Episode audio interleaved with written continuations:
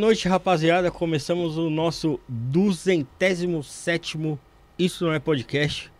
Recebemos aqui hoje um convidado especial. Daqui a pouco vou apresentá-lo, né? Dar boa noite aqui pro, pro meus amigos noite, vozes, Rafael. vozes de Boa galinha noite, e voz de Antônio. galinha pegrade. Boa noite, William. Boa noite a todo mundo que está acompanhando. Boa noite, William, Boa noite para todo mundo, pessoal. Né? E aí, tudo beleza? Tranquilo, Tudo vocês? tranquilo, E você? Que boa. Vou falar sobre os nossos colaboradores aí. Primeiramente da Rede Líder. Rede Líder é onde a gente faz o nosso programa aqui, o estúdio, né? Se quiser alugar o estúdio aqui, fazer seu podcast, fazer um debate político, fazer seu programa aqui, é, você entra no Instagram, que é Rede, é, Rede, Rede Líder. Como é que é, Felipe? Arroba rede.líder. E aí você vai falar com o Felipe Torres ou com o Josiel Cândido, eles vão te dar todas as coordenadas lá. É o melhor preço aqui de São Paulo, localização também maravilhosa, 30 passos do metrô São Joaquim, aqui no centro de São Paulo. Perfeito. Também temos também a Los Gringos Barbearia. Quer ficar bonito aqui, ó, igual o nosso garoto aqui, ó, cabelo Bigode na régua, fininho. bigode fininho. Vai lá na Los Gringos Barbearia, vai ser bem tratado, vai cortar o cabelo, vai fazer a barba, Vai pintar, vai pintar o fazer cabelo, O que quiser. né? Vai, vai É. fazer massagem no rosto, tomar itubaína, vai jogar sinuca, vai tomar um cafezinho, vai ficar lindão, William. É Você já foi aí. lá? Já fui, é muito, muito bom, viu? Ah, Aí então. você vai lá, fica lá tarde inteira, nem parece que foi só para cortar o cabelo. é isso aí. E também não pode deixar de cuidar da saúde, né, William? Com certeza. E esquecer de falar de um dos nossos apoiadores, que é, Que é a Biovida, né? é isso aí, Biovida Biovida. Saúde. É o Biovida Saúde, né? Você que tem que cuidar da saúde, né? Você que tá cuidando Ainda da saúde opa, aí, com né, William? certeza, ainda mais nessas épocas aí de pandemia e- de doença. Então a gente tem que estar bem ligado aí com a nossa saúde e ter um plano, né? E nada melhor do que a Biovida. Isso, a Biovida aí que tem, que tem. Você pode marcar consulta por aplicativo, você pode marcar consulta no WhatsApp. Você entra lá no site biovidasaude.com.br e fala lá, marca com alguma consultora, ela vai te apresentar o que cabe melhor no, no seu bolso e na sua. ah, o que você vai escolher de qualidade lá, apartamento, é, é, enfermaria, o que você escolher. É isso aí, é Biovida Saúde, promovendo a saúde prevenindo Você. é isso aí. E também tem a Rede Trevo de estacionamentos, né? Quer parar seu, estacion- o seu carro com segurança? Rede Trevo. Não vai deixar em qualquer lugar, ainda mais que está perigoso e o pessoal quebra o vidro, risca o carro. Então não vai vacilar, deixa lá, que aí vai ser bem mais seguro. São mais de 150 Dor de pontos aqui em São cabeça. Paulo, né? Com tranquilidade, segurança. Você pode parar seu carro lá, tranquilo. Seu carro, sua moto, sua bicicleta, seu patinete. Só que na avenida tem uns 10. É, Então falta, 10 não, é pouco, falta 10 de é, opção não tem. é isso aí, né? então, é isso aí. Apresenta o nosso convidado aí, ó, Wesley. Hoje a gente tá aqui com o Antônio. É... Esqueceu, pô. é, Seja bem-vindo, Antônio Neto, presidente do PDT de São Paulo, candidato a deputado federal. Muito obrigado, Neto. Eu, Bem-vindo. eu é que agradeço. Parabenizar vocês aqui pelo. Isto não é um podcast, que é um podcast, não é isso? Rafael, Wesley, um prazer. Sou fã do trabalho de Igualmente. vocês, Obrigado. viu, William? E o Felipão, que daqui a pouco aparece no pedaço aí. Tô aqui, já comecei brincando com você com o negócio do Santos. É, sou- o meu Santos está. Mas a gente tá que eu sou- junto aí que eu sou palmeirense também. Ô, garoto. Então aqui a mesa tá dividida. tá aí. dividido. Tá Desse lado tem. Palmeirense, desse- desse lado tem Mas tá Santista. desequilibrado, que tem lá o Vitinho, nosso Vitinho também. é Não, mas aí ele não aparece na câmera Tá e aí bom. já ajuda a gente. É, mas é, é um prazer muito grande estar com vocês aqui. Pô, Neto, prazer te receber aí. É, sei que é um cara que, que eu já conheço bastante tempo aí, é, é, pelo, pelo PDT, pelo, pelo trabalho de, que faz o PDT aí, né? E eu sei que você trabalha com tecnologia, né, Neto? É, Qual a é minha, a prof- sua minha profissão? profissão, eu sou analista de sistemas. Eu tenho a minha formação, minha especialidade em tecnologia da informação é informática aplicada à ferrovia. Eu fiz um estágio na ferrovia canadense, a Canadian National, lá em Montreal, no Canadá. Fiquei lá quatro meses. E aí eu volto para a FEPASA, do qual eu era funcionário, e aí entra num processo de privatização da empresa e acabou todos os projetos. Então, os 20 anos de vida tentando montar um projeto para a ferrovia em São Paulo foi Foi desmantelado por água abaixo. por água abaixo quando foi privatizada. Primeiro eh, passamos para a Rede Ferroviária Federal e depois vendidas para a LL no primeiro momento. E hoje nem sei qual é a empresa hoje que cuida da ferrovia no estado de São Paulo. Que vocês sabem, é uma tristeza olhar os trilhos, os vagões, as estações, o abandono que tudo isso está num país continental, com um dos portos mais importantes da América Latina, que é o Porto de Santos, com todo transporte rodoviário congestionando as nossas marginais para atravessarem, para descer para Santos, ou mesmo o Rodoanel, quando você poderia ter uma ferrovia organizada para fazer portos aqui no Planalto, de maneiras, portos já inclusive alfandegados, para descer trens com containers, com produtos direto, direto para Santos, para fazer todo um alívio nas nossas estradas, mais segurança, mais coisas, e botar trem de passageiro, né? Porque vocês sabem, na Europa, na Ásia, Sim. Hoje em dia os trens são rodam 300, 400 km por hora. Então, a grande virtude que tem o trem é que as estações, porque as cidades cresceram em torno das estações, então ela está no centro da cidade. Pega aqui São Paulo, onde é que está as duas estações, as da Luz e a Júlio Prestes. Estão bem aqui no centro da cidade. Então, facilitando todas as coisas. Os aeroportos são obrigados a sair fora. Você pega o aeroporto internacional, foi levado lá para Guarulhos. Uhum. Né? Antigamente estavam tentando fazê-lo em Cotia, mas aí fizeram em Guarulhos. E aqui já está congestionado e colapsado o aeroporto, que é o aeroporto mais interno. Não sei nem se ainda tem alguma coisa internacional. que Tinha é um projeto para um trem-bala aqui na época do governo da Dilma, né, Neto? É, na época da Copa Foi do lançado esse projeto Mundo, aí. em né? 2012 Isso. lançaram a ideia, mas infelizmente, para nós que somos amantes da ferrovia e que carregamos a ferrovia no nosso coração, no nosso sangue, foi infelizmente não deu certo. Mas dia mais, dia menos virá um investidor ou o próprio estado fazer. Porque daqui São Paulo, Rio, por exemplo, que tinha até um trem que fazia você tomava o trem às 11 horas da noite, 11 e meia da noite, e aí 8 horas da manhã você estaria no Rio de Janeiro. Então, muitos artistas fizeram isso, vinham de lá para cá e iam daqui para lá. Mas precisaria dar mais velocidade, porque você da meia-noite às 8 são quase 8 horas e meia, 9 horas de viagem de trem. Porque ele compartilha com a carga, compartilha com uma série de coisas. Então tem que às vezes reduzir para passar a carga. A preferência na ferrovia, mesmo no transporte passageiro, era para carga.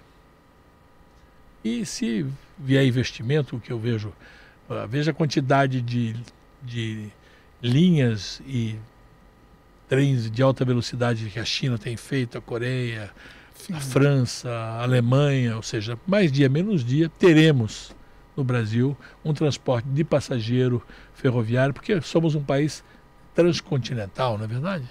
E- e- 8 milhões e meio de quilômetros quadrados e você querer trans- sair daqui.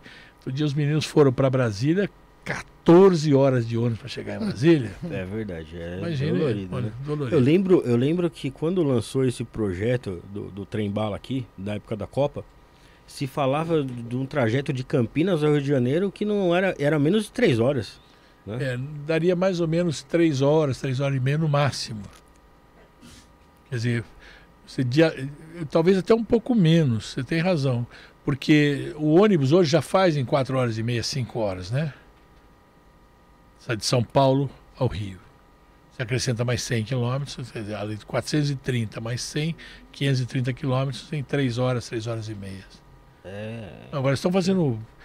Na China os caras estão fazendo trem com 500 km por hora. Eu vi que ele passava pelo prédio, que nem você disse. Ele ficava no centro e foi crescendo a cidade, ele passa por dentro do prédio mesmo. É. É possível, tudo isso é possível. É, o que falta é vontade política de definir o modelo de transporte para o Brasil.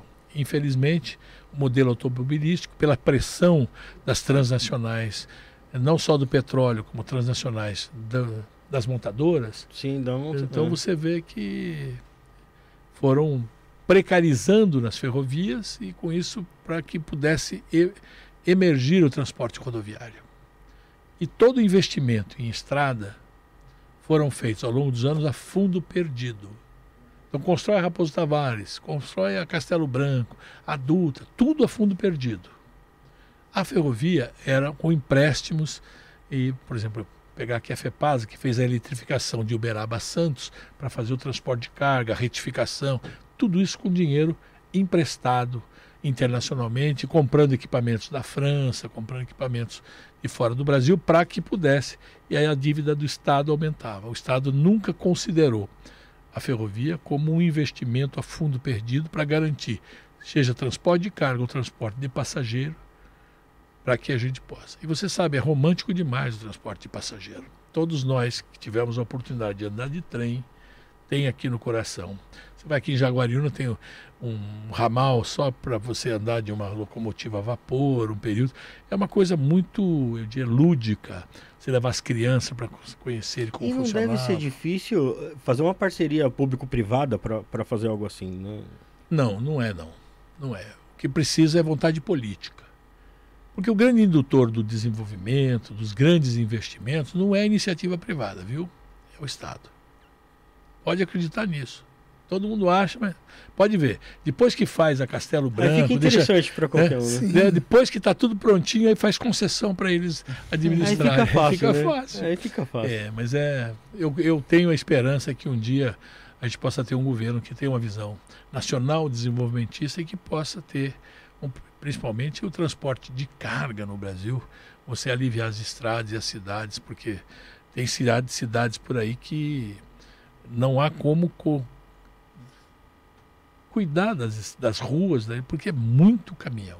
E caminhões com peso, as tonelagens dos caminhões hoje são absurdas, né? Sim, transporte de soja, de cana, de açúcar, é, tudo que você imaginar, os próprios containers, né? Todas essas coisas. O Brasil é importador de muita coisa, exportador de muita coisa. Precisaríamos realmente pensar nisso. Os principais países do mundo têm a ferrovia como é, opção estratégica. Mas, diferentemente deles, eles têm um processo, principalmente os países do norte, que tem neve, né? Quando Sim. neva, as rodovias não funcionam, mas o trem funciona. Eu já me passei por situação de descer em Frankfurt, precisando ir para Praga, numa reunião, e não havia condição nem de voo, nem de estrada, mas o trem podia pegá-lo. Então a, a companhia nos, nos deu o bilhete de trem, fomos à estação de trem, pegamos um trem, dormimos no trem, 8 horas da manhã estávamos em Praga Tranquilo. porque aí você tem o limpa-trilho que vai na frente, desobstruindo a questão da, da, Da neve, neve. essas coisas todas. Então, precisa pensar como um fator estratégico de desenvolvimento de um país.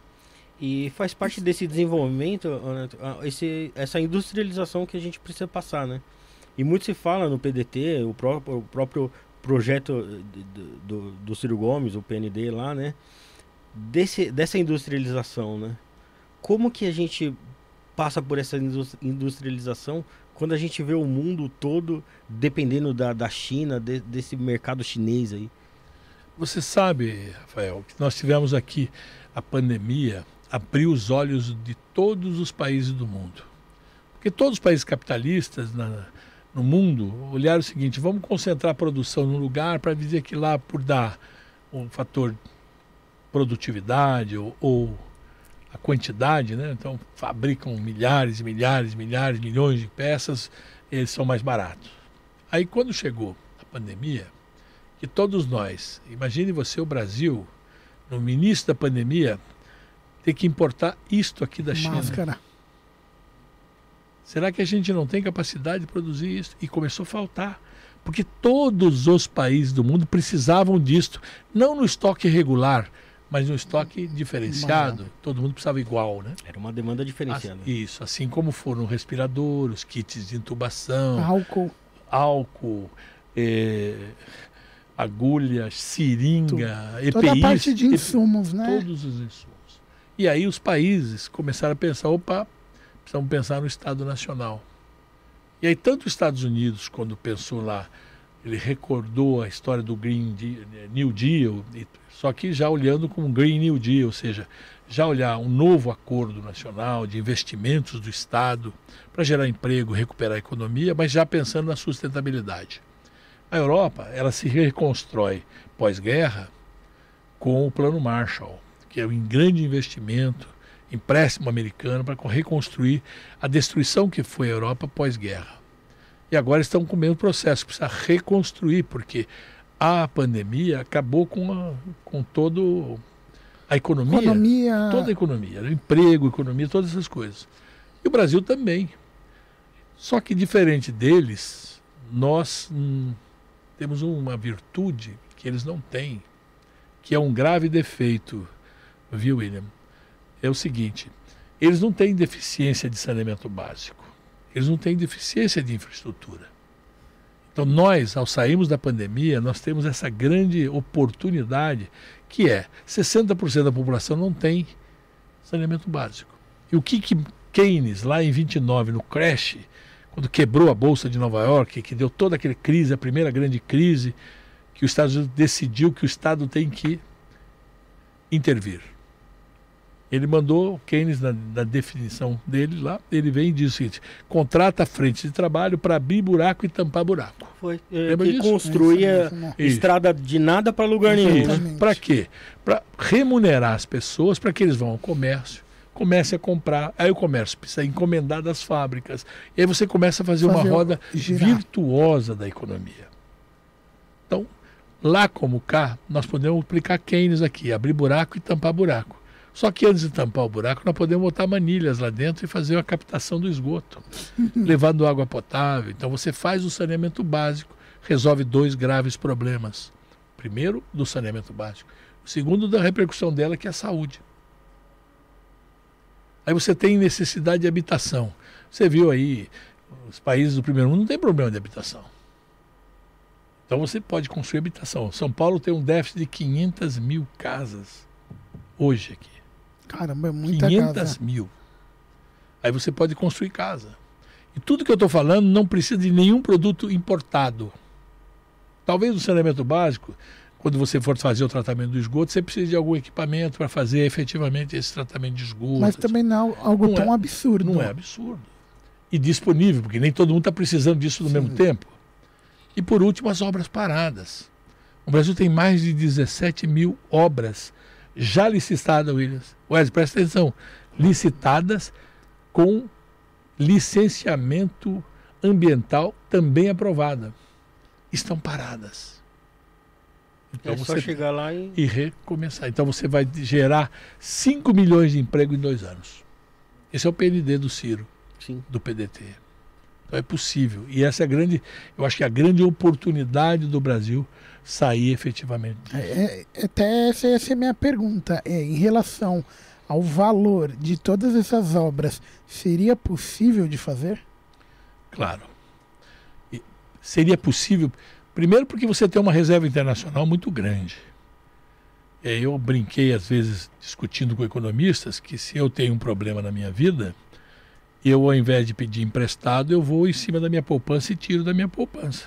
Sim. O Brasil, ele mantém 400, quase 400 bilhões de dólares aplicado lá nos Estados Unidos a juros até negativos e faz emissão de títulos aumentando a dívida interna. É, Então a você da tem- rolagem. né? Isso. Isso. De Não, não só a rolagem, ampliando a dívida, porque ele precisa emitir novos títulos, Uhum. porque ele precisa captar recursos. Então, se você pegar, pegar metade daqueles dois, du- 200 bilhões de dólares, se você multiplicar hoje por 5, são um trilhão de reais. Então você tem recurso. Aí você vai aqui dentro de casa. Você você tem moto? Alguém tem moto aqui? Não, só o José. Só O Josiel tem. O José. Tá Ó. lá fora. De qual é muito cilindrada dele? De repente, é. Ah, não lembro não. mas olha, uma moto desses meninos que estão fazendo entrega de pizza, É da igual, igual essa aí mesmo. 150, 200, 350 cilindradas, paga de IPVA 4%. Jet ski não paga. Não paga. É, não paga. Barco. E não estou falando de barquinho, desse para pescar nosso aqui, você vai lá. Não, estou falando Iate. barco. Iate. Iate. Não paga. Helicóptero. Não paga. E temos a maior frota de helicópteros da América Latina, Caramba. na cidade de São Paulo. Aeronave. Aquela que o Dória comprou pelo BNDES, Sim. que o Hulk comprou pelo BNDES, não paga IPVA. Então veja como dá para você começar a fazer uma reforma tributária, porque no Brasil, infelizmente, só o pobre paga imposto. E os lucros e dividendos? né? Isso é um outro momento que você pode fazê-lo também, que é você desonerar a produção e aí tributa lucros e dividendos. Aquilo que for realmente ir para o bolso do proprietário ou do acionista. Porque se ele pega parte do lucro e reinveste, você não vai tributar isso, Sim, porque está dando condições. Mas ele também mexer com a tabela do imposto de renda. A partir de janeiro, quem ganha até um salário mínimo e meio Vai ter que pagar. vai pagar imposto de renda. As tabelas de imposto de renda está defasado em 140%. Passando de Fernando Henrique a Bolsonaro, Sim. uma defasagem de 140%.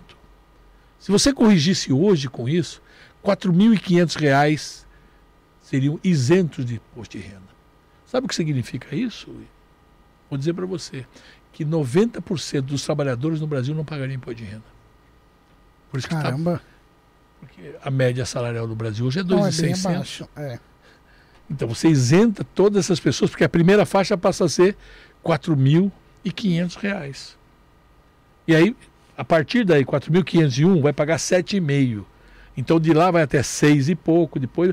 Então, o 27,5 é só quem ganha mais de 10 mil reais por mês. Hoje, com 4.600, está pagando 27,5%. Mais de 10 Quer mil dizer, reais deve ser 1% da população. Sempre, sempre, sempre o pobre paga. Quer ver outra coisa? Vocês vão ouvir o Ciro falar isso sempre.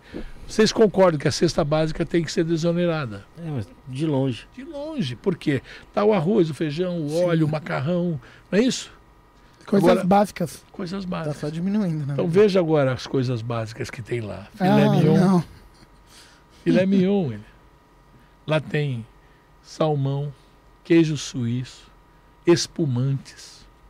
Se a gente onerar essas coisas, que não é coisa que o pobre consome, que a classe operária, os trabalhadores, o povo sofrido consome, só isso, se passar a onerar, você arrecada 8 bilhões de reais por ano.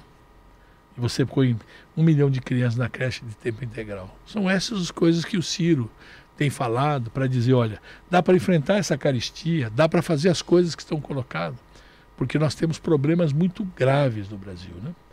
Olha o absurdo que fizeram aí com o Auxílio Brasil. Não sei se vocês viram, mas liberaram para que os bancos façam empréstimo consignado Hum, em cima do Auxílio Brasil. Não, é um absurdo. Aí, e a juro de 98%, que em 5 6 meses. Por quê? Porque hoje já está colapsado o empréstimo. Os assalariados já têm, os- já têm consignado. Aposentados já têm consignado. Aonde eles vão bot- pegar dinheiro Procurar, certo? é. Então é no BPC, benefício de prestação continuada, que não estava permitido fazer, que são as pessoas deficientes, as pessoas mais dependentes que recebem aquele, aquele auxílio. valor. e também agora Auxílio Brasil. É, então dá para mexer. Por isso que eu digo. Então tem dinheiro Precisa para tem poder. dinheiro, tem dinheiro. Esse orçamento do Brasil é um dos maiores do mundo, é 4,8 trilhões de reais.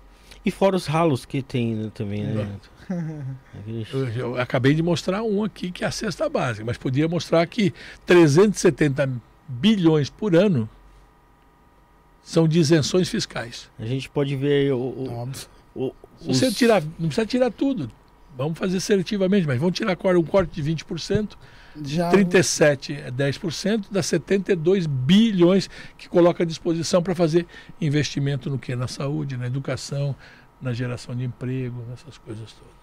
Se for caçar as coisinhas, os Viagras que tem lá no, no Exército Brasileiro, né? É, O leite condensado, picanha. a picanha lá do. do- do- Tudo é questão de você fazer um governo com austeridade, um governo probo, um governo, um governo honesto. Essa é a grande diferença. É não roubar e não deixar roubar. Uma coisa que eu acho muito importante também para o processo de industrialização, Neto, é a questão da energia elétrica, né? Nosso país tem energia elétrica suficiente para uma indústria hoje? Você começa com um processo que 30% da produção nacional industrial ela está inativa. Ou seja, se a fábrica pode produzir 100%, ela está produzindo 70%. Então tem chão para você, é não precisa nem construir empresa nova, é aumentar a produtividade, ocupar mais espaço. Mas você tem é, possibilidades de outro tipo de energia, né? não só a energia elétrica, mas também a, a eólica, a solar. Você tem que começar a fazer um processo que, na medida que as coisas vão acontecendo, você vai fazendo. Os novos equipamentos já vêm com é, outro tipo de consumo de energia. Então, a nossa ideia no Projeto Nacional de Desenvolvimento é transformar a Petrobras numa empresa de energia.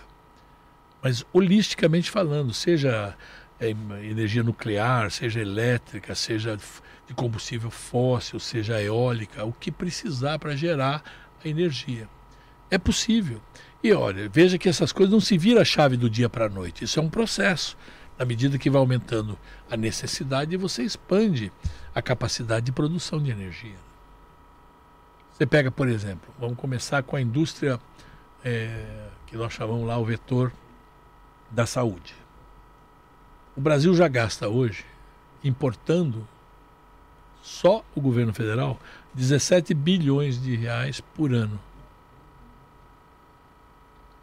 E 80% dos produtos que nós compramos são produtos já com a patente vencida. Sejam eles próteses, EPIs, sejam eles é, fármacos, todas essas coisas, já 80% dos. Ou seja, nós podemos produzir, é só copiar e colar. Então, o governo pode pegar um, um, um estado pobre, um canto pobre de qualquer estado, para dar um desenvolvimento, e aí bota lá, financia a implantação dessas indústrias. Eu quero falar, mas pô, e aí, como é que vai ser? Não, o Estado já compra isso. Então é compra governamental. Produziu, Já tem, compra, já tem um já comprador, tem né? ali. já tá- nós compramos todos os anos. Então, são essas coisas que nós temos que ter ideia de quem é que vai disputar a presidência da República, sendo que tem um projeto que olhe o Brasil com estes olhos. O olho de fazer uma revolução na educação, o olho de fazer uma, uma, uma reversão na, na crise que estão as famílias que estão endividadas. Que há quatro anos atrás, quando foi falado lá, vou tirar você do SPC, fizeram chacotas, estão 67 Sim. milhões com o nome no Serasa, no Serviço de Proteção ao Crédito. E isso, se você quiser, você pode efetivamente resolver. Não é perdoar a dívida de ninguém. É que ali a dívida média é de 1.800 reais, e quando o cara, a dívida mesmo, começou com 400 reais virou 1.800 porque é multa, é juro, juro sobre juro.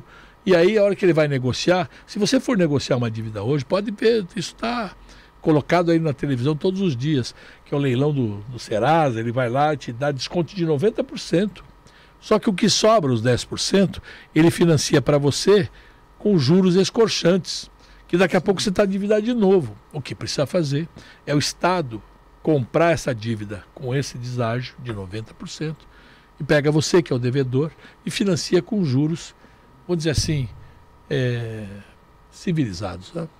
Não é isso? Civilizados. Sim. Porque juro de 350%, 400% ao ano não é juro, né? Não. Isso é Não, usura, isso é isso aí roubo é- à mão desarmada. É né? lucro ali, ele tá tendo tendo lucro ali. Por né? isso que os bancos no Brasil, Senão ninguém que- comprava essa dívida. Sim. os bancos no Brasil, vocês viram que saiu aí um ranking dos 10 bancos mais lucrativos do mundo. Vocês chegaram a ver isso? Não. Não, Não. isso eu não cheguei a ver. Pode pesquisar na internet. Quatro são brasileiros. Vou repetir para você: dos 10 bancos mais lucrativos do mundo, quatro são brasileiros. Você não tem um banco francês, um inglês, você não tem um banco asiático, você não tem, você entendeu? Um italiano, mas tem quatro brasileiros. 60% do lucro do Banco Santander, que é um banco espanhol, no mundo, Tá aqui. está aqui no Brasil Caramba. com tudo isso que nós estamos vendo, com essa miséria, com a fome, com a falta de habitação, falta de saneamento, falta de emprego, todas essas coisas, William, os bancos nunca deixaram de ganhar De dinheiro. lucrar, isso sim. Então, precisa mudar isso aqui. Aí nós queremos isso é tributar verdade. lucros e, E dividendos. E, e a gente tem bancos públicos para ajudar a movimentar é, é, esse, esse mercado, né, Neto? E esse- Nós são- temos dois principais, que é Banco do Brasil e Caixa Econômica, porque foram concentrando, né? 85%, é bom vocês prestarem atenção nisso, 85% do crédito no Brasil está concentrado em cinco bancos. Então você tem cooperativas de crédito que você pode expandir a BES, você pode fazer bancos eh, regionais, como no passado o Estado de São Paulo tinha o Banespa, o Banco do Nordeste, você cria condições. Os Estados Unidos tem 5 mil bancos, tem banco municipal, Sim. Ou seja, a concorrência grande faz com que esses caras possam não fazer a exploração que É um fazem. verdadeiro cartel que acontece aqui, né? É, é, é, é oligopólio, né? Porque são cinco. E os bancos do governo fazem parte desse oligopólio, ao invés de serem usados para puxar esse, esse oligopólio para baixo. Porque se a Caixa, se o Banco do Brasil faz com giro, juros civilizados, faz com atendendo a quem Abre a precisa, concorrência, eh, os outros vão ter que baixar, porque todo mundo vem para cá, né? Né? E, e o próprio Ciro, o ano passado, se não me engano, ele denunciou lá que na surdina o, o BTG comprou um pacote de dívidas lá do Banco do Brasil, né? Por 300 milhões, que valia uma bolada lá de 3 bilhões, se eu não me engano, né? Isso. 10%, o valor de 10%. Você multiplica por 10 dá 3 bilhões. Comprou por 300 e poucos milhões. Isso é. É Absurdo, né? vergonha. ninguém fala nada e, Não falam, só que tem um grupo de pessoas aí que fazem parte de uns grupos políticos que acham que a gente tem que ficar no quanto pior, melhor para voltar ao poder. absurdo. né? Tivemos a Tudo- chance de fazer o impeachment do, do presidente da República. E você viu, fomos para as ruas e teve um certo grupo que não, não, não, não, não é hora de fazer impeachment, não sei o quê. Poxa, Mas será é- que talvez visando uma questão de pós-pandemia, tudo, não ia ser pior para a imagem do Brasil? Olha, é, não sei se vocês tiveram familiares ou parentes ou amigos que foram cometidos da Covid e que morreram. Sim. Nós estamos denunciando como um genocida porque houve, por parte do governo, desde o início da pandemia, é, uma, uma visão de saúde completamente antagônica àquilo que todos os cientistas do mundo pro- propuseram. E até falta de postura, né? Como Tudo. Como uma Isso imagem que representa imagem um que país. representa Isso. mesmo. Por isso que o Brasil passou a ser um párea internacional, né? visto com o que, que é isso. Porque os técnicos ligados a esse governo achavam que nós iríamos fazer, e veja o nome até triste de falar, né? que nós iríamos fazer a, a tal da contaminação por manada? Como se fôssemos gado. Sim. Que todo mundo pega rapidamente, mas morreríamos mais de 2 milhões. Se não for a vacina, que chegou tarde, né? uma briga muito grande, porque ele não queria saber de fazer vacina, não queria fazer uma série de coisas, não queria fazer lockdown, não queria fazer nenhuma das práticas. E olha que nós vimos o que aconteceu com a Itália. Os caminhões do exército transportavam a quantidade de cadáveres que nós vimos na televisão. Não era uma coisa que contavam para nós. E a, est- a estratégia do governo foi essa estratégia de contaminação por manada, que gerariam, acho que, um milhão e meio, dois milhões de mortos. Mesmo os, os quase 700 mil que nós temos acumulados até hoje, isto é quatro vezes mais que a média no mundo. Rafael, o Brasil é 3% da população mundial. E ele é 11% dos mortos em relação aos mortos no mundo eh, da Por Covid. Covid. Só Então, Então mostra isso- que é a pior gestão do mundo. por isso que nós pre- precisamos tirá-lo. Porque você tem que tirar aquilo que está fazendo. tá- não, por muito menos tirar a Dilma. Sim, ah, Por isso muito sim. menos tirar a Dilma. Quer dizer, então, imagine, há dois anos atrás, se você tira o Bolsonaro e bota um governo que possa realmente olhar com os olhos que deva ser olhado para essas coisas, nós teríamos passado por momentos muito melhores. E quem perdeu o seu ente querido, que passou um trauma enorme, eu posso falar isso porque eu perdi minha mãe, viu? William? Poxa, Caramba. Você recebe a notícia que ela está com Covid.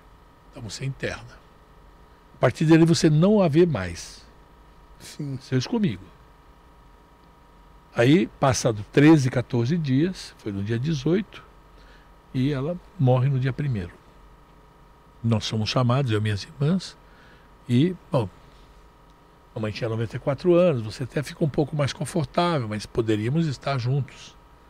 Bom, então vamos Não é reconhecer. algo que a gente gostaria Não. de estar. Mas você consegue compreender, porque É. a lei da vida, os mais velhos vão e os mais novos, Sim. não é isso? A gente viu muita gente jovem morrer por causa disso, né?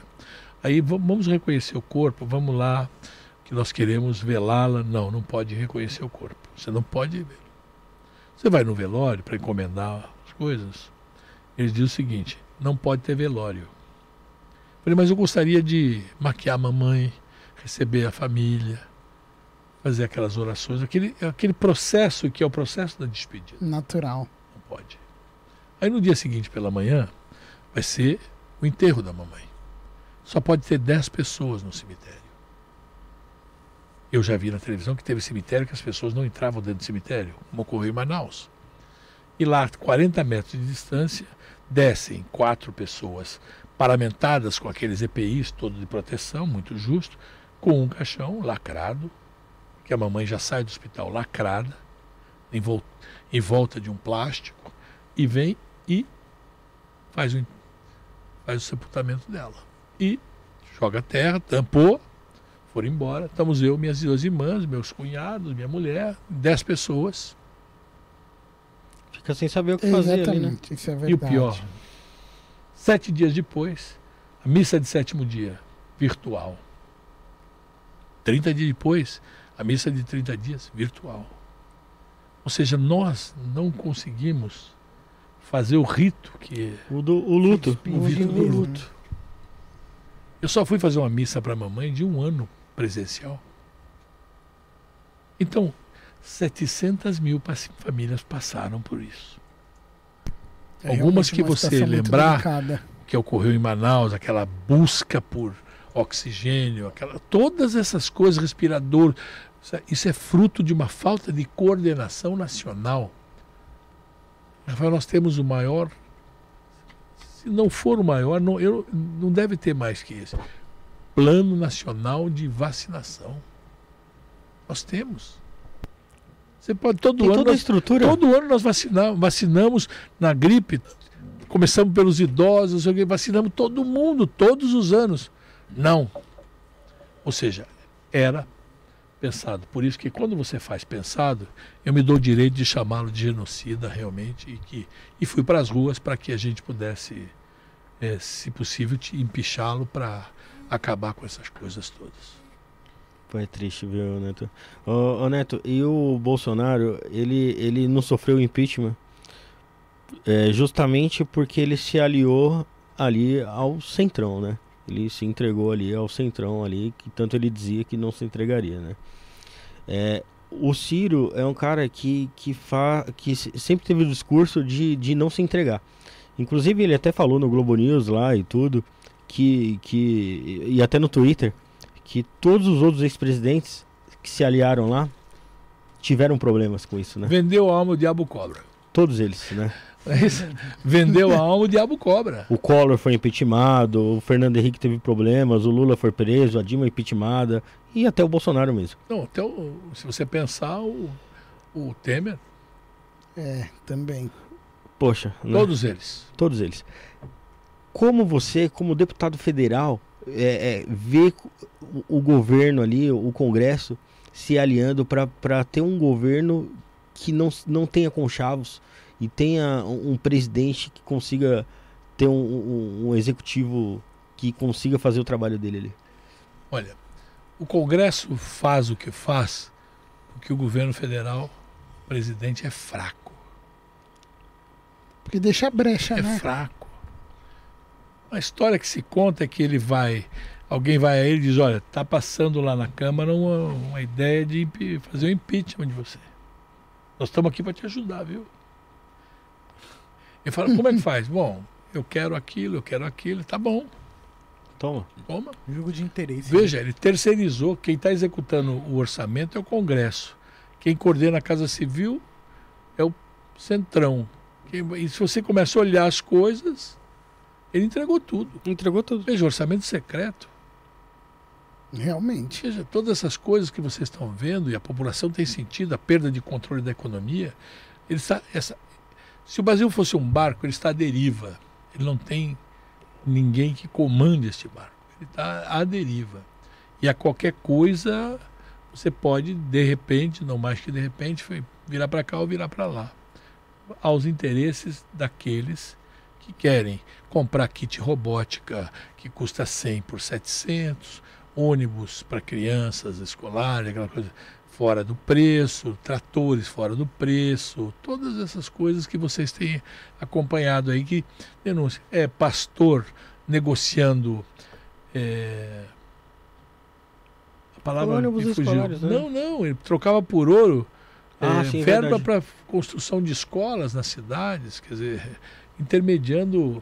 É- o, o presidente diz: olha, aqui a, a corrupção não é endêmica, eles estão usando o prestígio. Tem uma palavra melhor, não estou me, lembrando a palavra, mas é, é facilitando dentro das coisas. Eu vou lá e falo o seguinte: eu intermedio essa conversa sua com ele.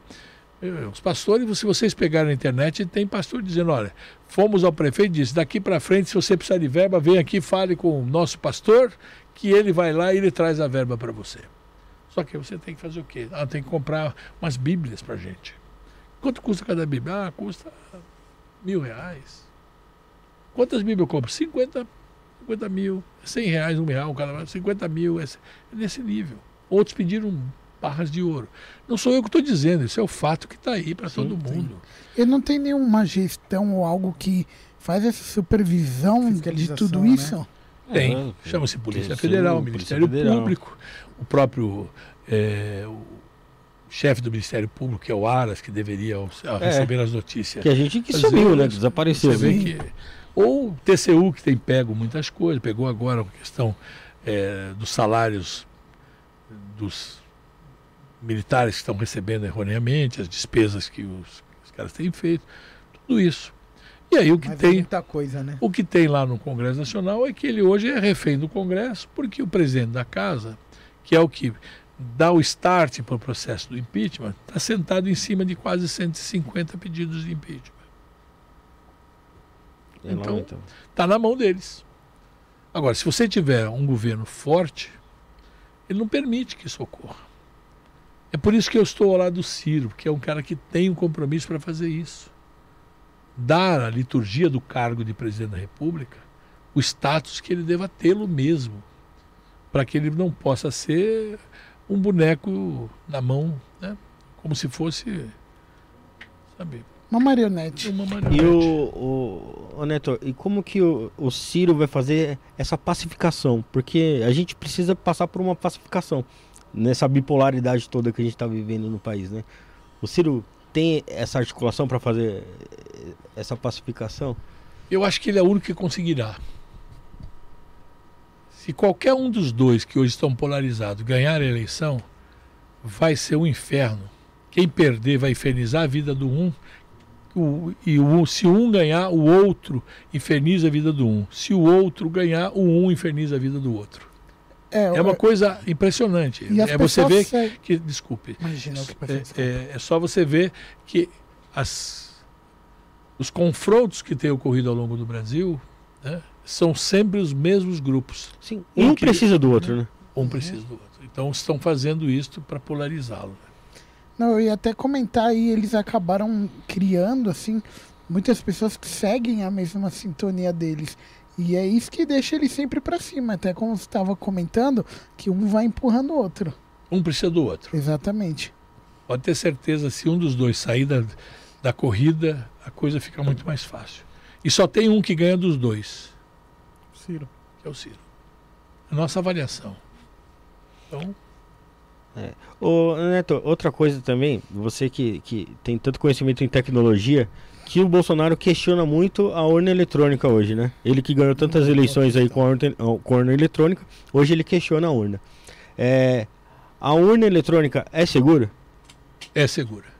É. Eu lhe asseguro. Primeiro ela é offline. Para vocês que gostam, molecada que gosta de tecnologia, é, é offline. Ela não está ligada em rede nenhuma. Ela é um é um, um aparelho em si que terminado o horário da votação, alguém vai descarregar o que tiver dentro dela num pendrive, ou antigamente era disquete, não sei se vocês sabem o que é disquete, antigamente era um disquete. E esse disquete é entregue para uma central que vai transmitir o dado por exemplo, para o Tribunal Regional, que são os dados estaduais, ou para o Tribunal Superior, centralizado todo.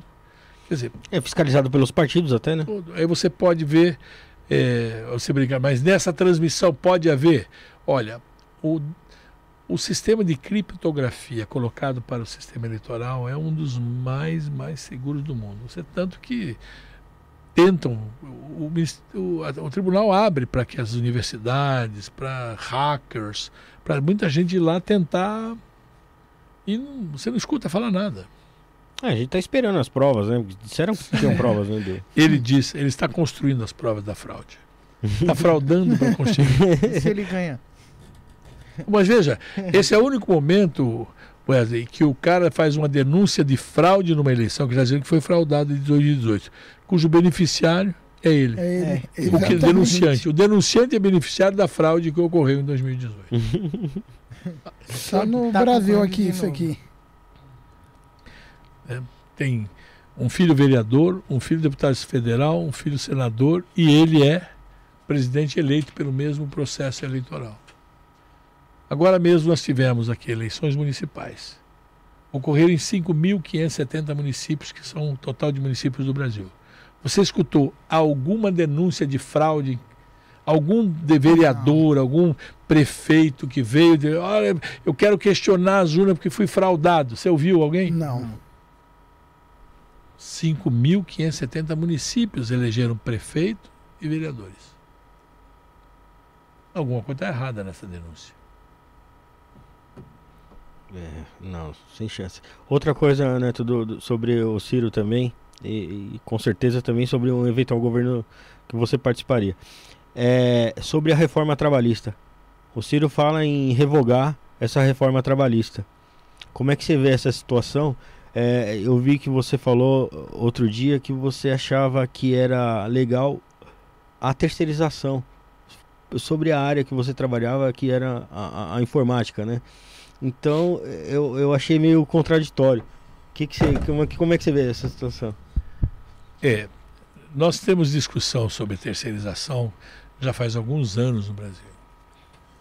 Ocorreu aí no governo do Temer que ele abriu a dis, discriminadamente, indiscriminadamente a terceirização que propiciou a precarização ao invés de ser terceirização. É muito ter claro que terceirização é sinônimo de especialização. Vocês fizeram uma propaganda logo no começo aqui da Rede Líder, não é isso? isso. Rede Líder, que é que tem este espaço. É de é, é, ele, você ele está terceirizando, você terceirizou seu, seus, a necessidade de utilizar equipamento, ele aluga para vocês. Então tem, ele bota aqui as melhores condições, melhores computadores, microfone, todas essas coisas. Isso é especialização. Então, se você fosse montar isto para este nosso podcast, você teria um investimento muito alto. Então ele faz o, o que a gente chama de time sharing, né? Ele compartilha os horários, ele aluga, como você até. Se você quer fazer um podcast, quer, vem aqui por quê? Porque tem qualidade na prestação do serviço que ele faz. Então, terceirização, para nós, na área de tecnologia de informação, é especialização. Nós somos o sindicato que faz isso. Uma empresa hoje em dia não faz uma folha de pagamento, ela terceiriza para fazer a folha de pagamento. Até porque uma folha de pagamento tem mudanças legislativas, muitas mudanças. Se você tiver que ter uma equipe para manter de manutenção dessa. E o sistema é igual para todo mundo. Todo mundo que tem uma folha de pagamento com CLT tem os mesmos compromissos de créditos e de débitos. Então é um modelo igual para todo mundo. Não é isso? Então é o salário base, as horas extras, né? os prêmios, os bônus, então tem tudo que entra para ele. E aí você tem os descontos.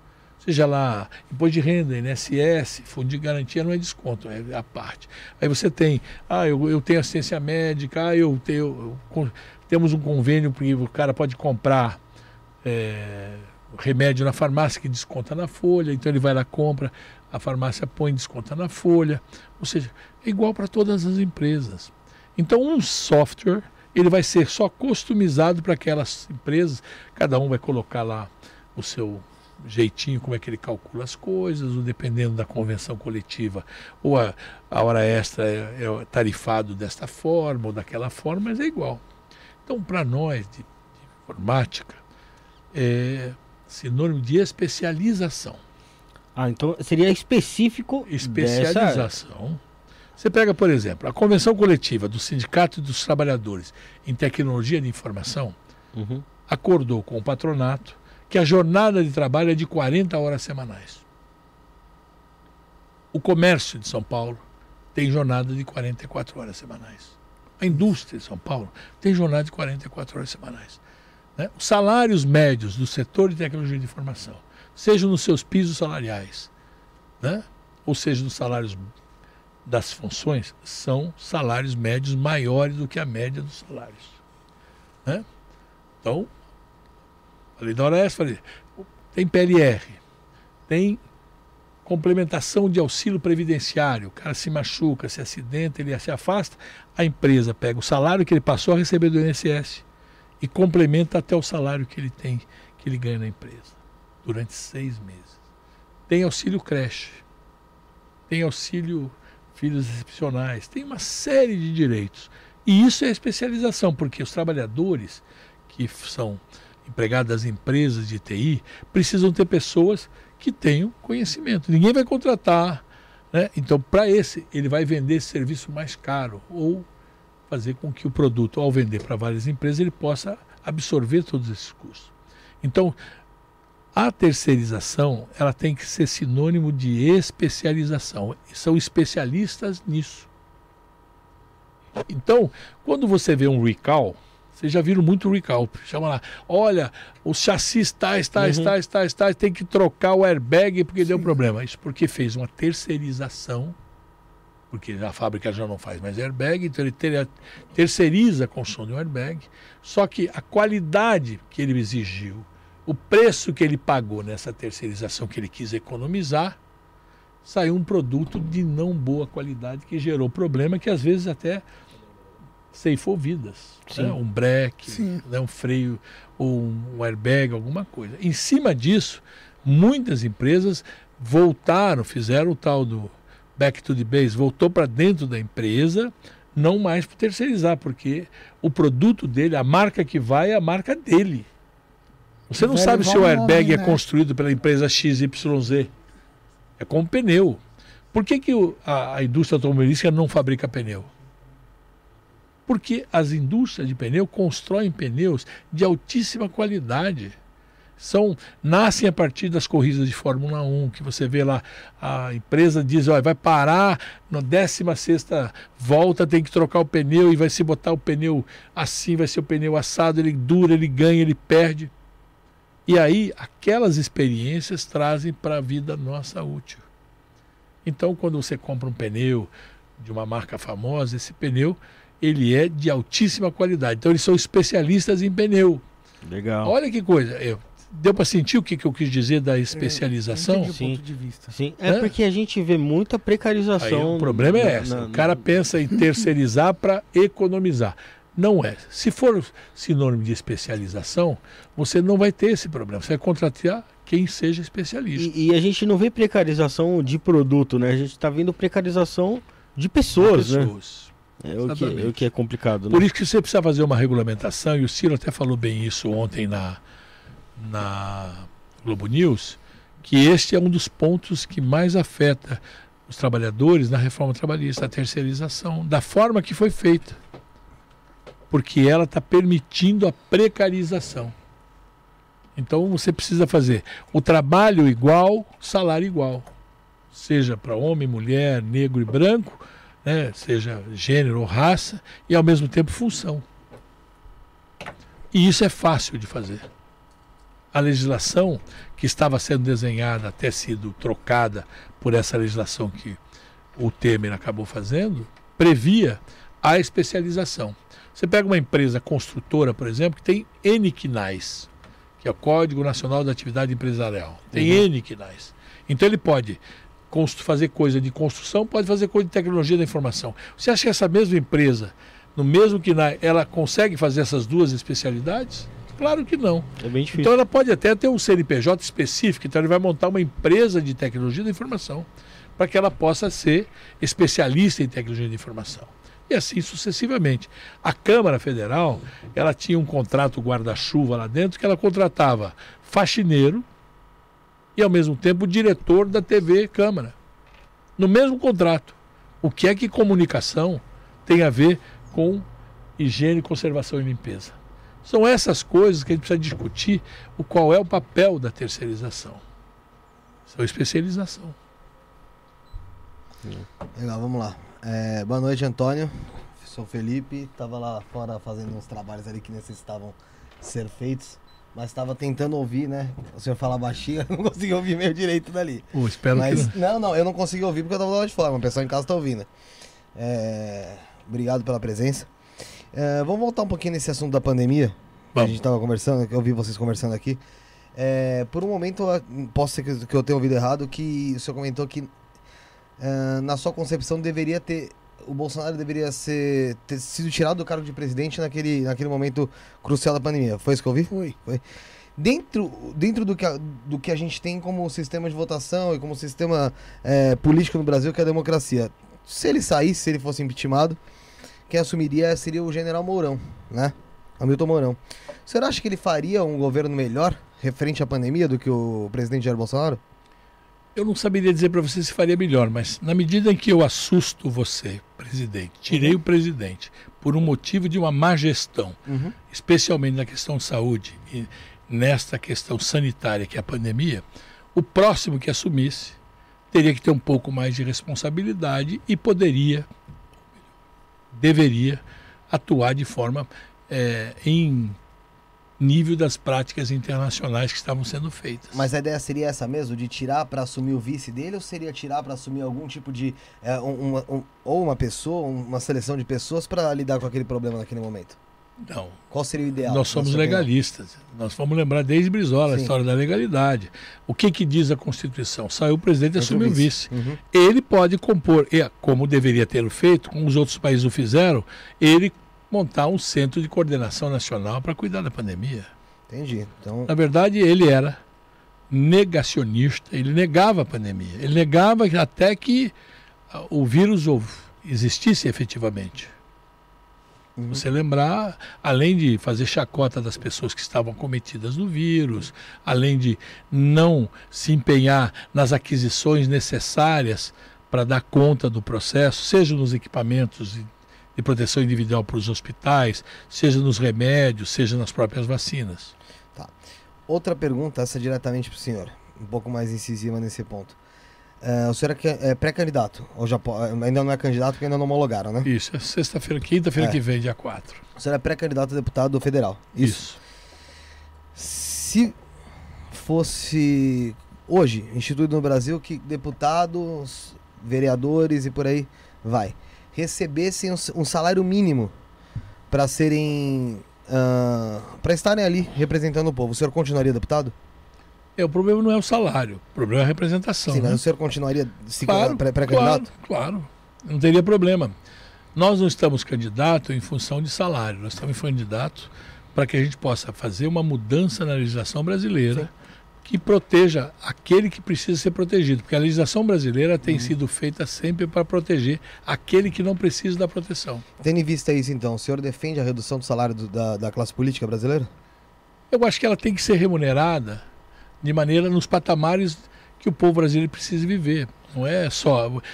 A ideia não é só você reduzir o que está lá em Uhum. cima. A ideia é você também aumentar os que estão embaixo. Sim. Porque o grande problema do Brasil não é quem ganha aqui teto constitucional, qualquer coisa. É por que o salário mínimo é um pau 212. Talvez- Esse é o grave problema. Mas por causa do- dos, dos, dos vazamentos de dinheiro que existe por aí, né? A gente sabe disso que. Não, é porque a legislação feita no Congresso Nacional não garante que o salário mínimo seja hoje aquilo que o Diese, ao longo da vida, diz que é mais de 6.500 Seria mais de 6.500. É. Mas então, mas dentro disso, seria já uma forma da- do, do governo, do poder público, ter um cofre maior também, se, se abaixassem as regalias, é, os auxílios isso, auxílio aquilo, que tem todos os políticos, exi existem em todas as categorias políticas aqui do país. Consequentemente, junto ao salário, se diminuísse isso, com certeza teria cofre para se investir mais em educação, em saúde, em segurança. Consequentemente, a gente também conseguiria, quem sabe, ab- abrir mais vagas de emprego, conseguir criar novas vagas de emprego para a população trabalhar, conseguir se sustentar e o país, assim, se tornando um, um país com mais pessoas empregadas, também é um país que, a- que colocar, conseguisse colocar mais dinheiro dentro do mercado, com isso fazendo as outras, com as empresas crescerem também e os salários consequentemente aumentando junto.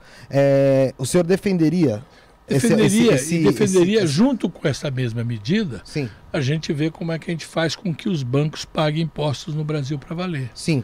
Porque hoje, não sei se você sabe, Felipe, 50% do orçamento do Brasil está comprometido para o rentismo. 50%. Eu começo o ano civil brasileiro, Uhum. do orçamento, é, só podendo utilizar 50% dele para todas as demais coisas, exceto a rolagem da dívida, juro e principal. Então o problema ele vai muito mais além do que a gente tem aqui na- em, em- em vista. Com certeza. Uhum. E por isso que nós defendemos aquela auditoria cidadã da dívida. Para que a gente saiba que contratos são esses. Não, isso eu também acho, acho super válido. Perfeito. Super válido. Quanto a isso aí, eu acho que deveria ser. ser- eu acho que, infelizmente, no um país movido a ego como o nosso, as pessoas não conseguem ver é, planos bons e aplicar independente da pessoa que está tá no poder, né? Se você tem um plano ótimo, se você tem uma ideia maravilhosa, eu não vou aplicar a tua ideia, porque essa ideia veio de você, e aí eu- o meu ego não me permite e os meus pares também não, né? Essa é isso que acontece no Brasil, porque isso já devia ter, já, a gente já devia ter aplicado algumas ideias do próprio Ciro mesmo, que traz aí, é, mas não, não foram aplicadas. Eu não, não sou eleitor de ninguém ultimamente. Eu realmente não, não consegui ainda ter uma, uma decisão quanto a isso, principalmente com relação a presidente. E a gente não tem como negar que as pesquisas nos influenciam a realmente a pensar que só existem dois candidatos. Né? É, essa é a ideia da elite. É, infelizmente é isso que, que, que a gente acaba tendo como, como vista. Mas ah, falando não só do senhor, mas também de um dos do principal, acho que nome do, do PDT atualmente, que é o Ciro Gomes, é, como o senhor enxergou, não sei se o senhor respondeu já, tá? Não, O estou aos senhor olhos, o senhor enxer- Não, mas se o senhor respondeu, não é pra você responder novamente, Não, porque tá. já tá aí. É, como o senhor enxergou aquela, aquela debate, aquela brincadeira, aquele bafafá entre o Ciro Gomes e o Gregório do Viver? Eu achei que foi uma, uma estratégia muito interessante dos marqueteiros do Ciro, é porque o do Vivier foi muito inverossímil nas colocações que fez no seu programa, né, no seu Ele tem um. É o É um Greg pod- News, né? É o Greg Greg News, News, é. ele fez uma análise, falou uma série de inverdades. E o Ciro falou: olha, vamos fazer uma conversa nós dois. E em que pese toda. é, quando um político vai fazer um debate com um humorista, você sabe que o político passa a perder de cara a brincadeira. Lógico. Porque ele. Mas o Ciro se colocou à disposição para esclarecer as coisas que efetivamente foram ditas erroneamente mentirosamente, seja, seja acerca da pessoa do Ciro, seja acerca da- das questões políticas. E para o estratégia de marketing, ele furou bolhas fantásticas. Sim, mas você acha, não acha que faltou um pouco de controle emocional para o Ciro lidar com um humorista que realmente, como o senhor acabou de dizer, já entra sem ter nada a perder, não, não, não tem uma credibilidade a zelar naquele momento, sendo que o Ciro, como candidato a presidente, tinha sim e tem ainda até hoje uma credibilidade a zelar, uma, uma, maneira de falar que às vezes tem que ser colocada de uma forma ideal ali para os seus eleitores. E o Gregório não, o Gregório tava, vamos falar português claro, cagando e andando. O que ele falasse, se ele deixasse de falar, se ele fala errado, ele fala que é piada. Se ele fala certo, ele lacrou. Então, assim, você não acha que faltou um pouco de inteligência emocional? Inteligência emocional do Ciro Gomes? Você sabe que as análises qualitativas dos resultados dessa live foram muito boas para o Ciro. Uhum. Foi uma estratégia de fazer esse enfrentamento. Assim como ele está hoje, desafiando cotidianamente tanto Bolsonaro como Lula para um debate. Sim, porque os dois. Porque, é porque pros dois tá muito cômodo, a lógica é cômoda. Eles Isso é bizonho. não- eu, não, eu não lembro. pro eu- eu, não lembro, né? eu não lembro da. Assim, eu, com 31 anos, eu não lembro uma eleição que, que assim. Os candidatos fugiram tanto do debate, tirando 2018 que aconteceu com o Bolsonaro lá.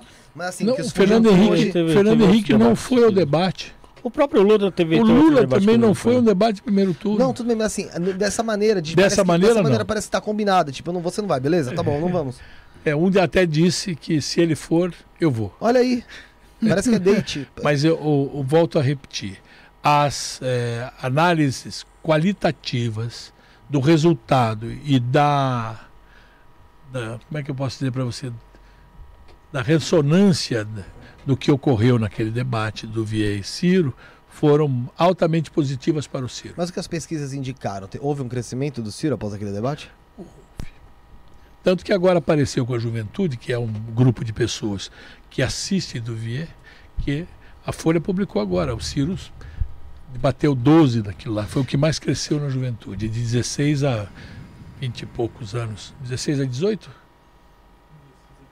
16 a 24. O senhor crê que dentro da classe artística existe já uma algo é, vamos, eu vou falar portu, português de uma forma mais informal mesmo. Já existe algo combinado para realmente apoiarem ali a parte. na- quem tem ideologia de esquerda, apoiar de fato o Lula sem pensar nos outros candidatos ou pensar em um plano realmente é, novo para o país? Ou se, o senhor crê que cada um tá, tá indo pela sua escolha, pela sua cabeça mesmo? O que está havendo. Por exemplo, o próprio Gregório. Era um, era, na última eleição era um cara que apoiava o Ciro Gomes e nessa eleição praticamente descartou o Ciro da, da campanha. É, o, o que há, primeiro uma, eu vou, a palavra não sei se está correta, mas vou usá-la, uma preguiça mental para tentar ver, né? Porque os caras estão dizendo o seguinte, vamos resolver isso no primeiro turno? Vamos ganhar no primeiro turno e acabou. E nós, que fazemos parte de um conjunto da sociedade que defende a discussão de um projeto para o Brasil, está dizendo o problema não é Bolsonaro. Tirar Bolsonaro é problema, temos que tirá-lo. Mas o problema não é só tirá-lo. Quem vai fazer? Então, um candidato vem e diz: Olha, eu só vou apresentar meu plano econômico depois que eu ganhar a eleição. Isso não existe. Não existe, está fazendo hoje. Não existe. Então, mas então é o seguinte: olha, vamos fazer o voto útil, todos nós votamos aqui, porque aí já acabamos com esse problema imediatamente e ele nem vai poder dar golpe. Se cria outra. Não. Como é que apareceu o Bolsonaro? Desceu de Marte? Não. Ele veio fruto da decepção do povo brasileiro com todo o esquema lulopetismo que foi denunciado ao longo de quatro anos Está aí novamente. Tá, tá, e está se juntando novamente, não é isso? Com as mesmas figuras. É isso que nós estamos dizendo. Olha, nós achamos que é importante tirar Bolsonaro, mas não é só tirar Bolsonaro. Porque tirar Bolsonaro, ele vai sair. Nós, inclusive, estamos trabalhando para que sequer ele vá para o segundo turno. Mas trabalhar para ele ir pro ô, segundo turno é Neto, trabalhar assim, para o pra- Lula vir ganhar. Não, não, pra- não, é para a gente disputar o segundo turno com o Lula.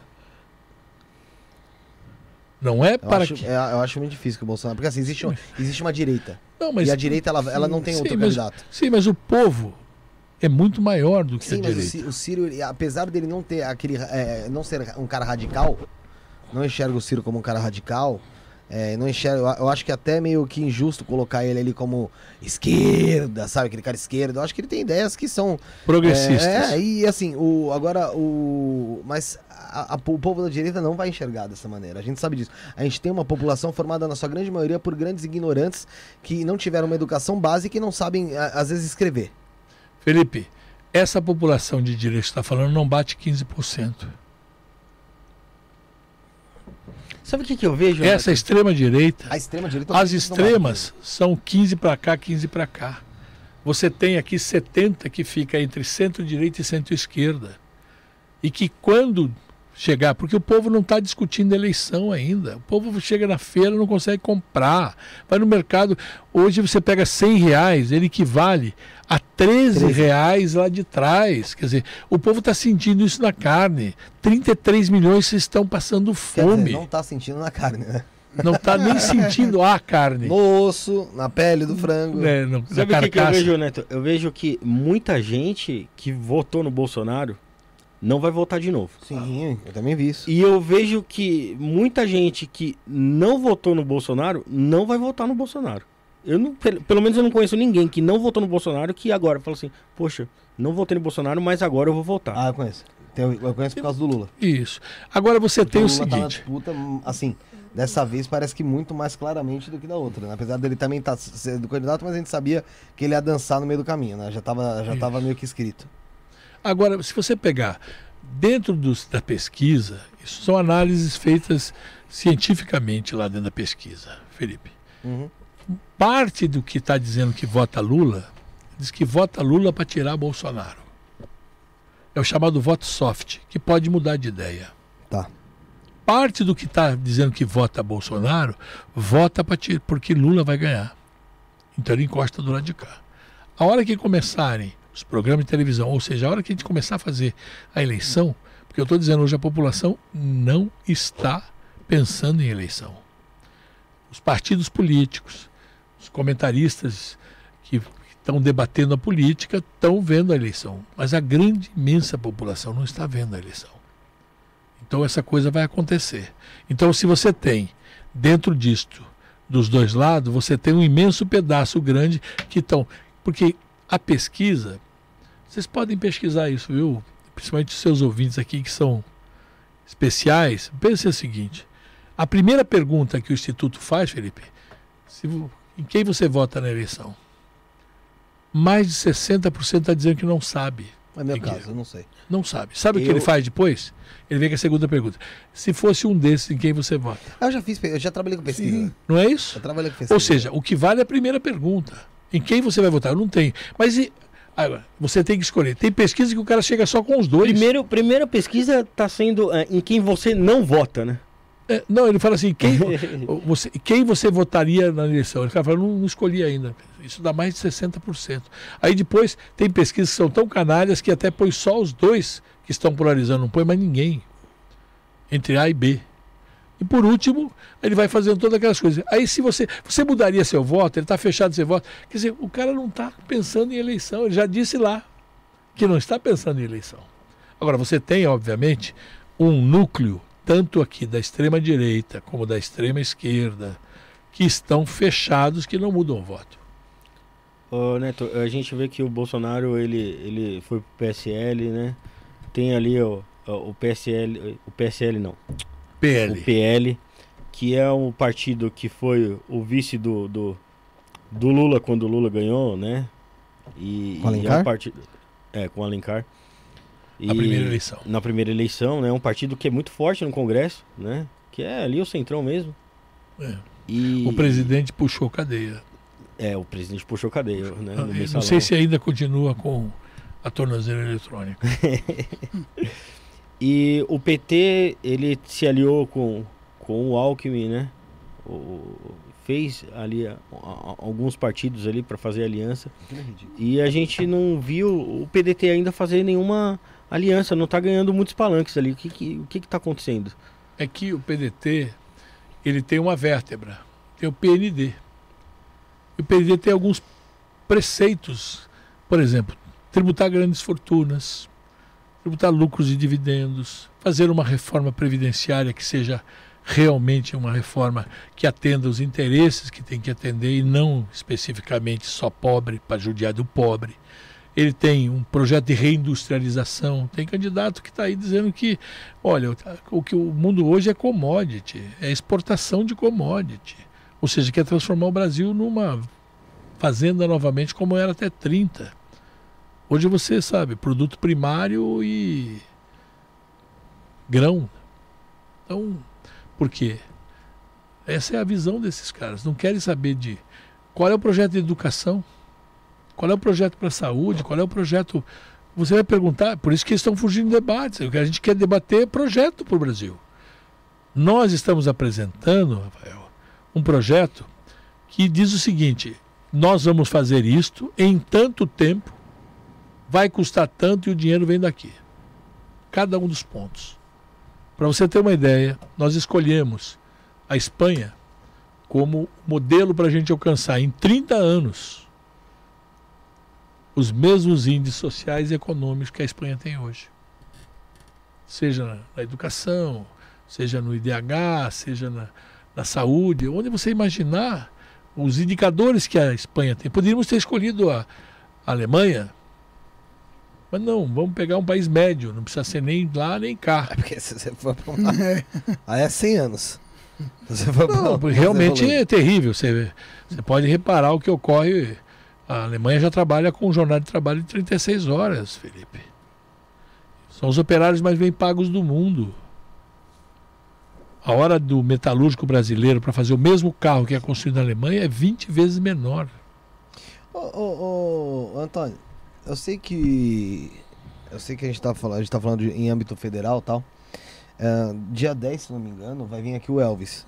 O Elvis César, do, que é candidato ao governo pelo PDT. Dia 10 de agosto. É, 10 do 8. Já estará, se se der certo, estará. É, pré-candidato. Já é candidato. pré- por enquanto, pré, será candidato. Isso. É, e dentro da cidade de São Paulo, falando assim, da cidade, porque eu acho que é onde caberia isso. Você não acha que cabe um, um centro comercial 24 horas realmente, um espaço comercial, um bairro comercial 24 horas com mercado, farmácias, é, com comércio de rua, alguma coisa do tipo? Cabe. Precisamos resolver alguns problemas crônicos ainda sim, vai graves. não, sim, tem alguns problemas principalmente com relação à segurança, com relação precisamos à resolver isso. a moradia, que vai ter, ia Não. ter muito mais barulho à noite e tal. Mas eu digo isso porque eu vejo no, num braço, por exemplo, que é aqui próximo, a, a, a famosa feirinha da madrugada. Perfeito. E a feirinha da madrugada, ela sempre tá cheia, né? E eu não vejo ali é, esse tipo de comércio no qual eu mencionei. E as pessoas que estão por ali, às vezes estão ali querendo é, se alimentar, ou precisam de um remédio, ou precisam daquilo. Da...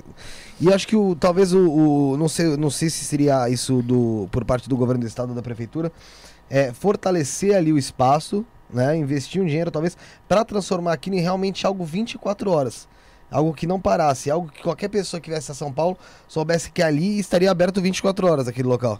Você sabe que foi construído ali perto um shopping popular? Porra, o que mais tem ali é shopping É. popular. Não, não, shopping completo. Ali na, na perto da Valtiera, Rua ali, São Caetano. São Caetano, isso. Não é Nova São Caetano, não. Não vou Aqui da do rua. Estado ali. Isso. E ali, inclusive, foi com dotação de terreno que era da Rede Ferroviária Federal.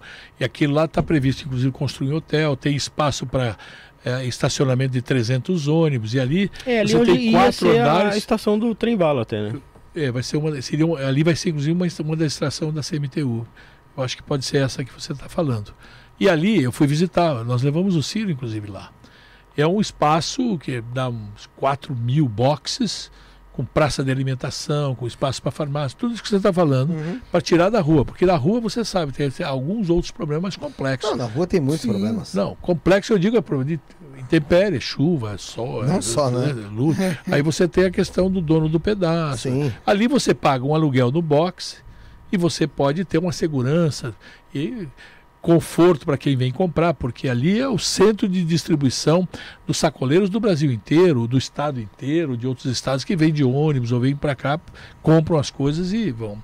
Então é possível sim. Eu quando fui candidato a vice-prefeito com o Márcio França, a gente fez estudo de algumas questões. Uma delas a gente foi visitar a Feira da Madrugada, seja essa que você ali do Braz, que É que hoje em dia a gente chama Feira da Madrugada, mas hoje em dia tem mais de 15 shoppings ali abertos na madrugada, fora o pessoal que fica na rua. Então, é assim, a gente acaba englobando tudo no É, a gente foi ali, bem no Lago do Brás mesmo ali, Uhum. para ver a dificuldade daquelas pessoas. Porque é, é um sofrimento ímpar. A gente chegou, inclusive, num dia que estava chovendo.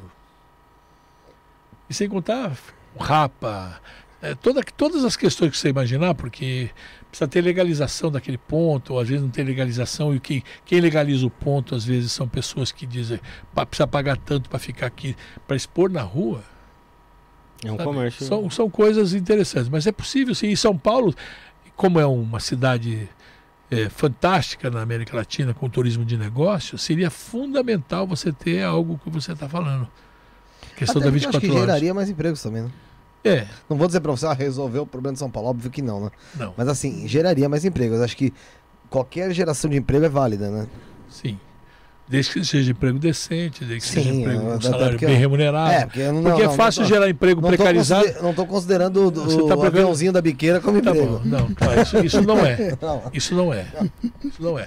Mas mesmo que o cara vai trabalhar numa, num comércio, se ele receber por comissão ou for mal remunerado, não tem ambiente de trabalho, não tem uma série de coisas, também não é um trabalho decente. Né? É bom Sim. lembrar que você tem um conceito eh, de como é que é a questão da mão de obra para que ela possa ser eh, considerada como um empregado para que veja saúde, segurança, higiene, medicina do trabalho, seguridade social, todo um conjunto de proteção aos indivíduos, né?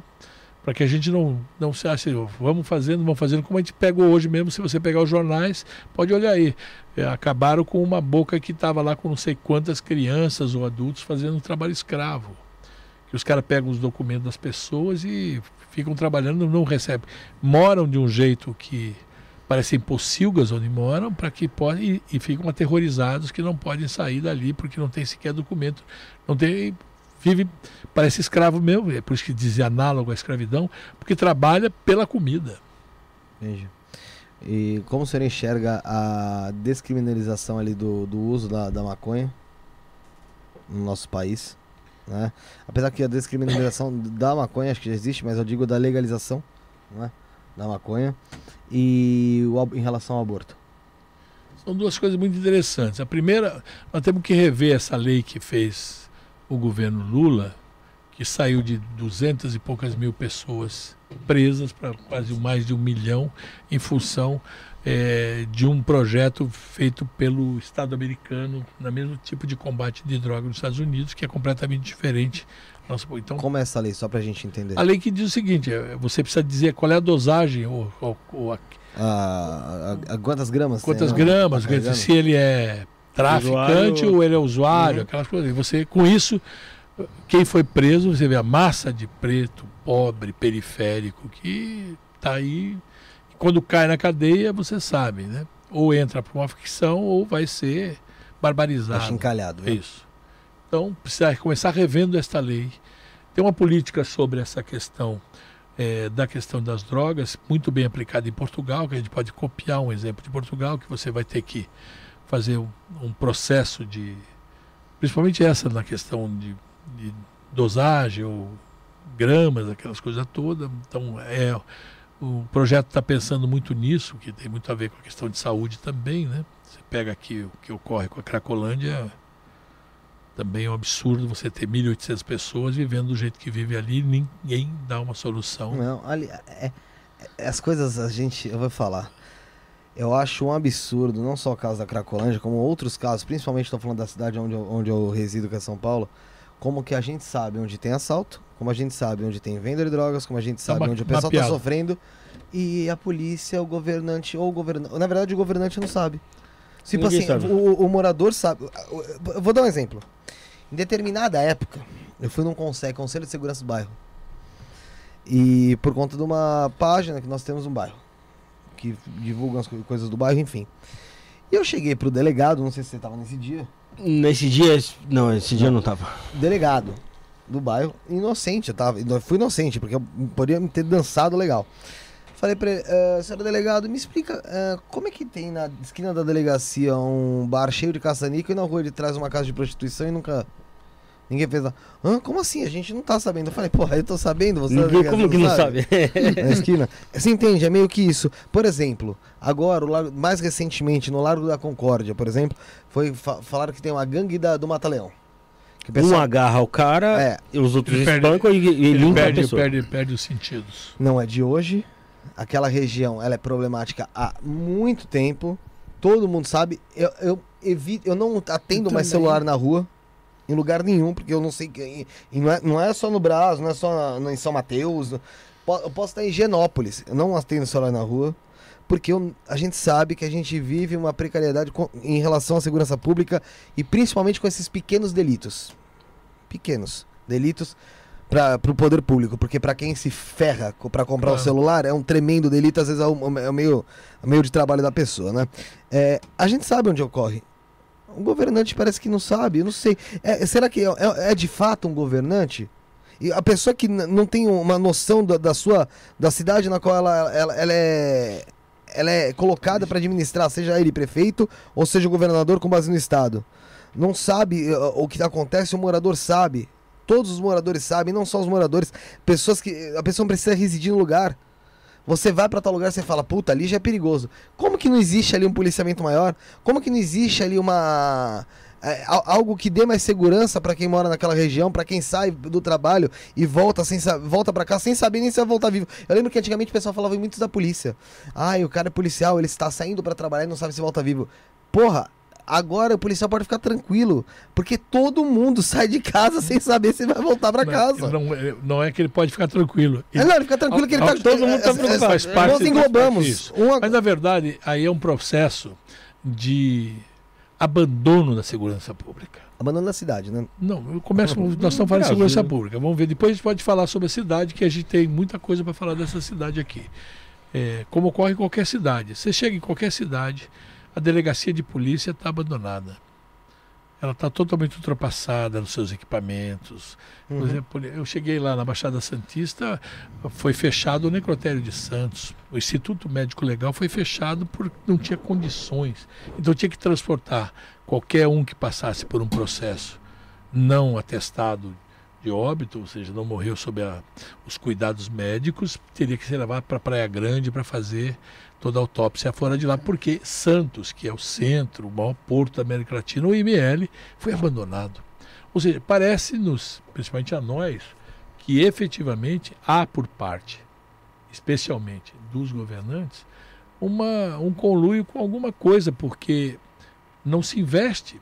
A gente, vocês assistem CSI. Pô, eu fico vendo aquilo e falo assim, não é possível que isso seja verdade. Será que existe? Não é, não é, fica tranquilo que não é Não, não. mas vamos dizer que seja 20, 30% daquilo, é 20, 30 vezes melhor do que a gente tem hoje. Você tem, na área de perícia, na área do IML, na área de, de investigação, você está totalmente abandonado. Se as prefeituras não aparelharem as delegacias, não botarem gasolina nos carros da delegacia, não consertar os carros da delegacia, que, que acontece? Mas, Antônio, não Fico sem proteção. Ou É, seja, é. há, há necessidade, e você vai conversar muito isso com o Elvis, porque o Elvis foi prefeito de uma cidade que ele transformou essa cidade em oito anos na cidade mais segura do estado de São Paulo. Colocou LED em toda a cidade, colocou Detecta, que é aquela eh, chamada cerca virtual para identificar carros roubados. Sei, sei, certo? sei. Ou seja, melhorou a Guarda Civil Municipal, equipou-a, criou um canil de treinamento de cachorros que podem também ajudar no combate ao crime, ou seja, ali você tem uma outra coisa. E aí, quando você vai para o Estado, o, o- policial militar no, no Brasil, São Paulo é um dos salários mais baixos que existe. Então você começa a ver, não há investimento nisso. Ah, existe um, um vagabundo chamado João Dória que falou que a polícia de São Paulo ia ser a mais bem paga do Brasil, ti- exceto Sim. a do Distrito Federal. Ele prometeu que até o fim do, do Não governo fez. dele seria. Mas se você pegar, por exemplo, vamos pegar jogar isso para o nível nacional, você sabe qual é o efetivo da Polícia Federal? Da Polícia Federal não sei. Você imagina alguma coisa? É bem Não. grande, né? Não, não imagino. Não. 11 mil policiais É federais. pouco. Pouco? Isso não é nada. Você É muito pensar que. 11 mil policiais federais e muitos deles ou estão afastados por algum processo de doença, alguma coisa, uma parte está na parte burocrática, o que, que sobrou para você fazer combate ao crime, que são os combates de crimes federais, e mesmo assim o que você vê que a Polícia Federal aparece fazendo não é, não é bolinho. Ou seja, é necessário, primeiro, na questão de segurança pública, começar a usar ferramentas tecnológicas. Você precisa federalizar alguns crimes. Então, você Sim. prender chefes de quadrilha, é, comando, essa, bota tudo, quando prendeu, bota em prisão federal, tira. Ou seja, há necessidade de rever todo o processo de segurança pública no Brasil.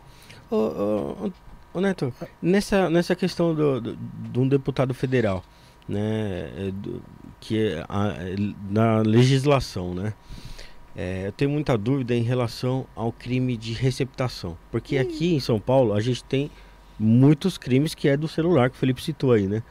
Poxa, será se que for se só o gente, celular, né? Carro, moto. se a gente, todos os dif- se a desmanches gente da vida que a gente- é, é, é, deixar esse crime de receptação mais duro ali é, é, é muito complicado? Eu acho que fazer lei não é complicado. Não é Sabe? complicado aprovar. Não, aprovar também não é complicado, Felipe. O problema é aplicá-la. Você Aplicar? precisa aplicar a lei. Porque você precisa ter polícia, precisa ter investigação. Hum. Se você tem uma polícia civil despreparada, destreinada, não equipada, como é que você vai. De quantos crimes? Parece que hoje em dia, de todas as coisas que ocorrem, 20% são elucidados. Sim, Por que, que não elucida mais? Porque a gente tem uma defasagem policial.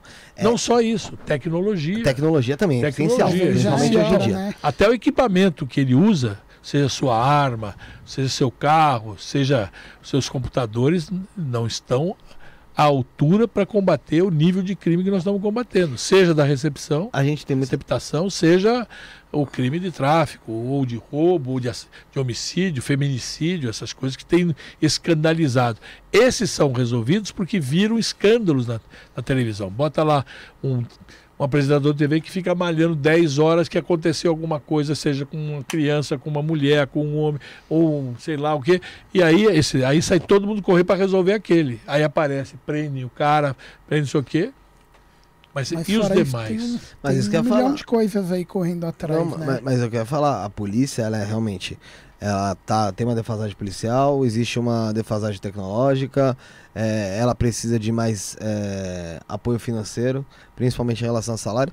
Mas eu não vejo a polícia, principalmente aqui de São Paulo, é, falando da polícia civil em relação à parte de investigação, tão ruim não. Eu vejo uma polícia muito boa quando o negócio precisa, precisa resolver, quando é alguém que, que a água bate na bunda, ou resolve ou vai ficar feio, resolve rápido, porra.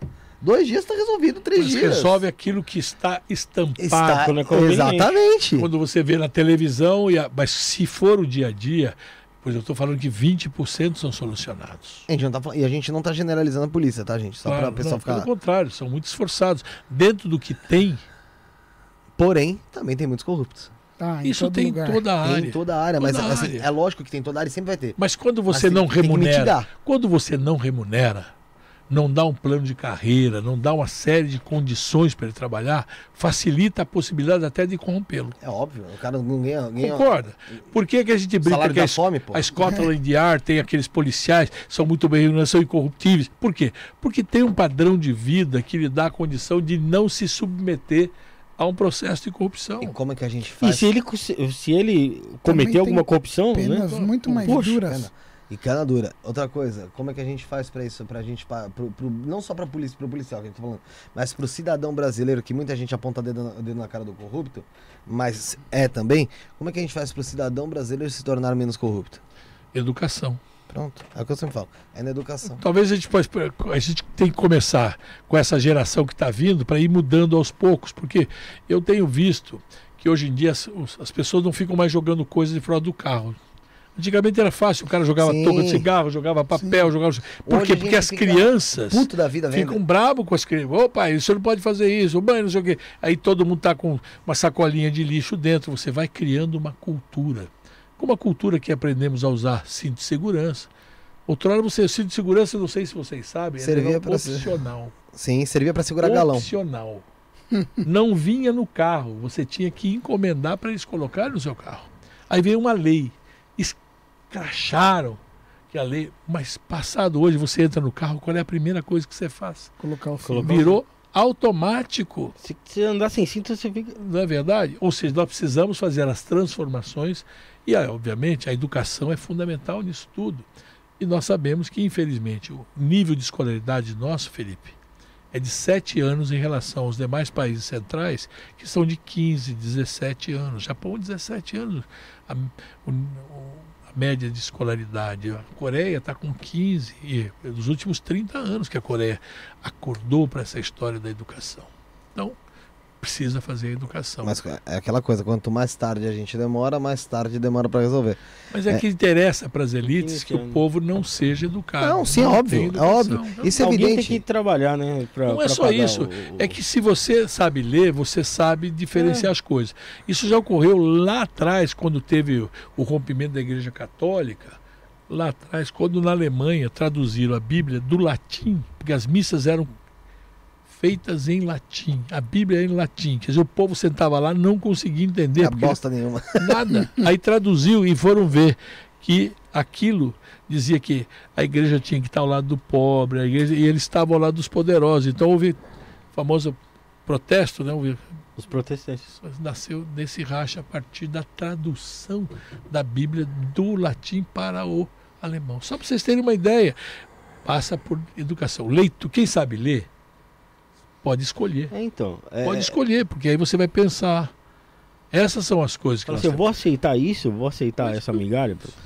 Mas pra ser sincero, eu vejo também que muita gente não se preocupa também. Então, até mesmo. Mas jovem- faz parte da cultura é, também. É. É, A pessoa não vai se preocupar pra quê?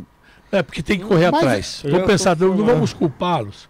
Porque os caras falam muito aqui, é bom você que está nos assistindo pensar. Não falam muito de nem, nem, nem estuda, nem trabalho. É isso? É? Então eu queria mudar isso aqui. Isso é sem, sem. Porque não tem oportunidade de trabalho, não tem oportunidade de estudar. Verdade. Ele precisa trabalhar e não consegue. Ele quer estudar e não consegue. Porque ele não teve oportunidade de estudar quando era criança, ficou fora do tempo. A alfabetização tem um tempo. Se a criança não se alfabetizou no tempo correto, ela vai sair da escola, porque ela vai ficar envergonhada no ano seguinte de ele ter um ano a mais e a criança um ano a menos. A criança aqui, ele, ele vai ficando para trás. E aí ele abandona. O índice de saída da escola, você deixar a escola no Brasil, está em torno de 60% no ensino médio. 60%. Ou seja, de cada 100 que começaram a estudar, 60 não terminam. Não termina. É, eu vi também é uma pesquisa que também uma coisa que influencia bastante também é a rentabilidade da casa também. Então muita, muitas crianças precisam trabalhar mais cedo e acabam tendo que Por abandonar. isso que a gente falou que tem que ter trabalho decente, remuneração correta. O salário mínimo não pode ser 1.212, E o salário acaba tem que ser sendo- 6,5. Quer dizer, o cara fala assim, o salário mínimo hora nos Estados Unidos, você sabe quanto é? 15 dólares? 15 dólares. Mas até Biden era 7,5. Até Biden, agora, o ano passado, quando ele se elegeu, era 7 dólares e meio. O- Ele aumentou, dobrou para 15 o Mas, salário ele mínimo. dobrou, eu ve- eu vejo muita gente falando lá nos Estados Unidos que ele é um o pessoal detonando com ele nos Estados Unidos. Se o presidente vier Também. aqui e dobra alguma coisa, dificilmente vão detonar ele. Olha, a elite detona muito. Não, não só elite, não. Não, porque quando você aumenta o salário, olha, o João Goulart, quando foi ministro do Trabalho do Getúlio, Hum. em 52, dobrou o salário mínimo. Hum. A elite foi lá e pediu a cabeça do João Goulart, que é ministro do Trabalho. Já se viu uma coisa dessa. Mas era a inflação que tinha desde o ano de Dutra, ficou sem, sem correção o salário mínimo, que foi criado por Getúlio lá atrás. Aí você pega, o Getúlio falou, tá bom, entregou a cabeça do João Goulart, mas não reduziu o salário mínimo. Você entende? São coisas que a gente vai ter que entender ao longo de todo um processo que remuneração é preponderante para que você possa ter condição de vida. As pessoas trabalham, trabalham, trabalham, ganham uma miséria. Aí entra no mercado não consegue comprar nada. O filho, televisão está aí, compre, compre, compre, é tênis, é presente, é, é tudo. é- Aí o cara é vítima fácil daquele que quer utilizá-lo, seja para ser aviãozinho, seja para ser não sei o quê. Então, o sucesso é educação, trabalho decente, salários dignos. É o que a gente tem que lutar sempre para mexer com essa sociedade e uma sociedade capitalista burra. William. Você sabe por quê? O capitalismo vive do consumo das famílias. O Uhum. capitalismo vive. É, Aí Se a gente consome mais, né? se você ganha mais, você consome mais. Mas é Vai consumir você, melhor, vai comprar outras coisas, vai comprar outros produtos. você Aí- movimenta o Aí, mercado. é do mercado. Aí você não, não compra nada porque você não tem, não ganha para isso. Então, para de comprar carro, porque o carro está muito caro, para de comprar televisão. Aí você vai fazer compra sendo explorado da maneira que o povo é é explorado, que ele vai comprar em parcelas que cabem no bolso dele. Por isso que ele compra em 36, 50 moto em 72 meses. Você sabe quantos anos são 72 meses? Poxa, são sete São anos. Seis anos. Seis anos. Seis anos. Você pagar uma Quanta coisa não muda em seis anos, né, cara? E essa própria moto, seis anos É. depois, vamos falar a verdade, Tá né? a tecnologia já já. foi. Ou seja, essa que é a grande tarefa de um governante, é mudar essa questão. E olhar, por isso que nós fazemos parte, somos herdeiros de vagas, fazemos parte daquele que transformou o Brasil de uma fazenda de monocultura num país industrial. Como foi o que fez Getúlio com a Revolução de 30, e a partir daí a criação dos direitos sociais, o voto da mulher, a lei dos dois terços, que é toda empresa tem que contratar pelo menos dois terços dos seus funcionários serem brasileiros, porque tava, tinham muitos estrangeiros no Brasil. Então, você, e o que, que era o brasileiro? Eram os filhos dos negros, os filhos dos mestiços, que estavam abandonados à sua sorte ao longo de toda a história. Por isso que Getúlio é conhecido como o pai dos pobres. Pois é. A gente estava É, o- comentando um pouquinho sobre, até mesmo você acabou falando em votação, é, tem muitas pessoas que também questionam se não seria mais, é, mais interessante é, o voto ele não ser obrigatório. O que, que você acha também referente a isso? Olha, o voto não é obrigatório. Sim. Uma multa de 3,25 É, E na última eleição com o tablet, você pode votar por aqui, dizer, justificar que não vai votar mais. Eu, eu sou defensor do voto obrigatório.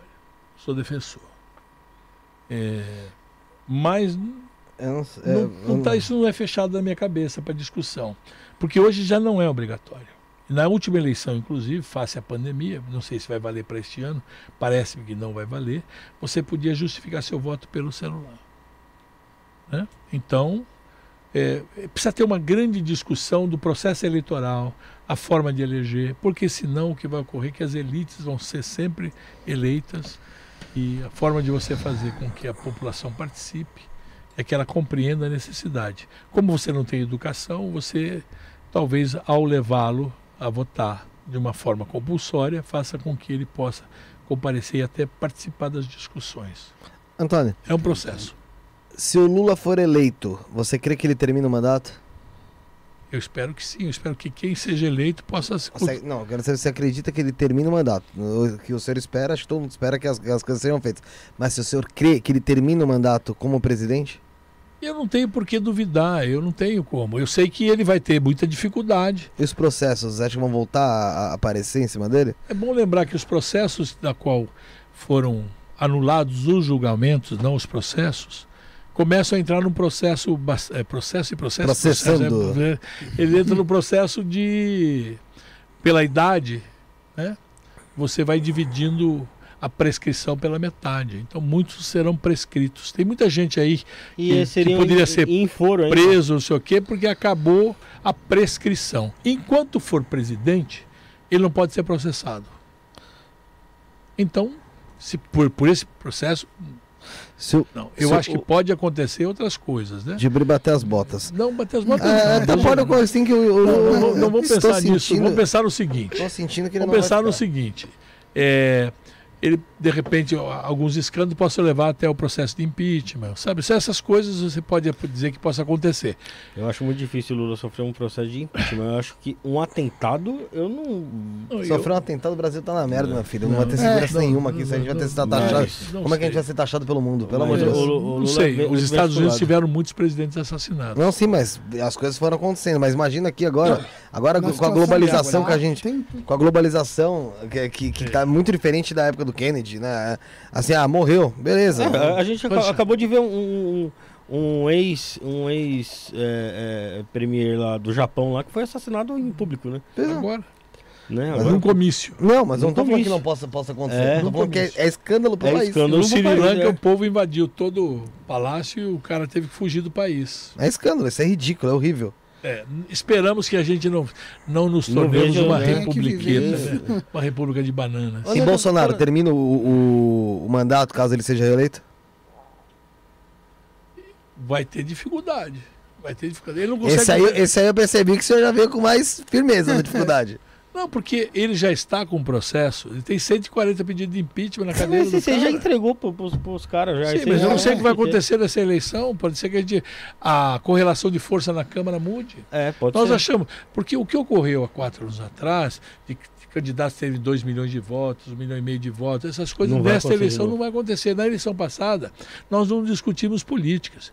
Vocês existiam há quatro anos atrás nesse podcast? Não, aqui? não. Graças a Deus, não. Você veja, essa oportunidade que nós estamos discutindo, esse debate é um debate sobre política, a gente está conversando sobre política. Quem está nos assistindo, e vocês têm um, um sem número de pessoas que os acompanham, estão prestando atenção, vão ver depois, aquelas coisas, vão escutar, vão pensar no que está acontecendo. E vocês têm opiniões muito profundas, são muito críticos. Sabe? E não é crítico assim, eu sou um cara de esquerda, sou crítico. Não, é crítico da- do processo todo, seja ele criticar a direita, seja o centro e a esquerda, não tem essa coisa. E isso não existia.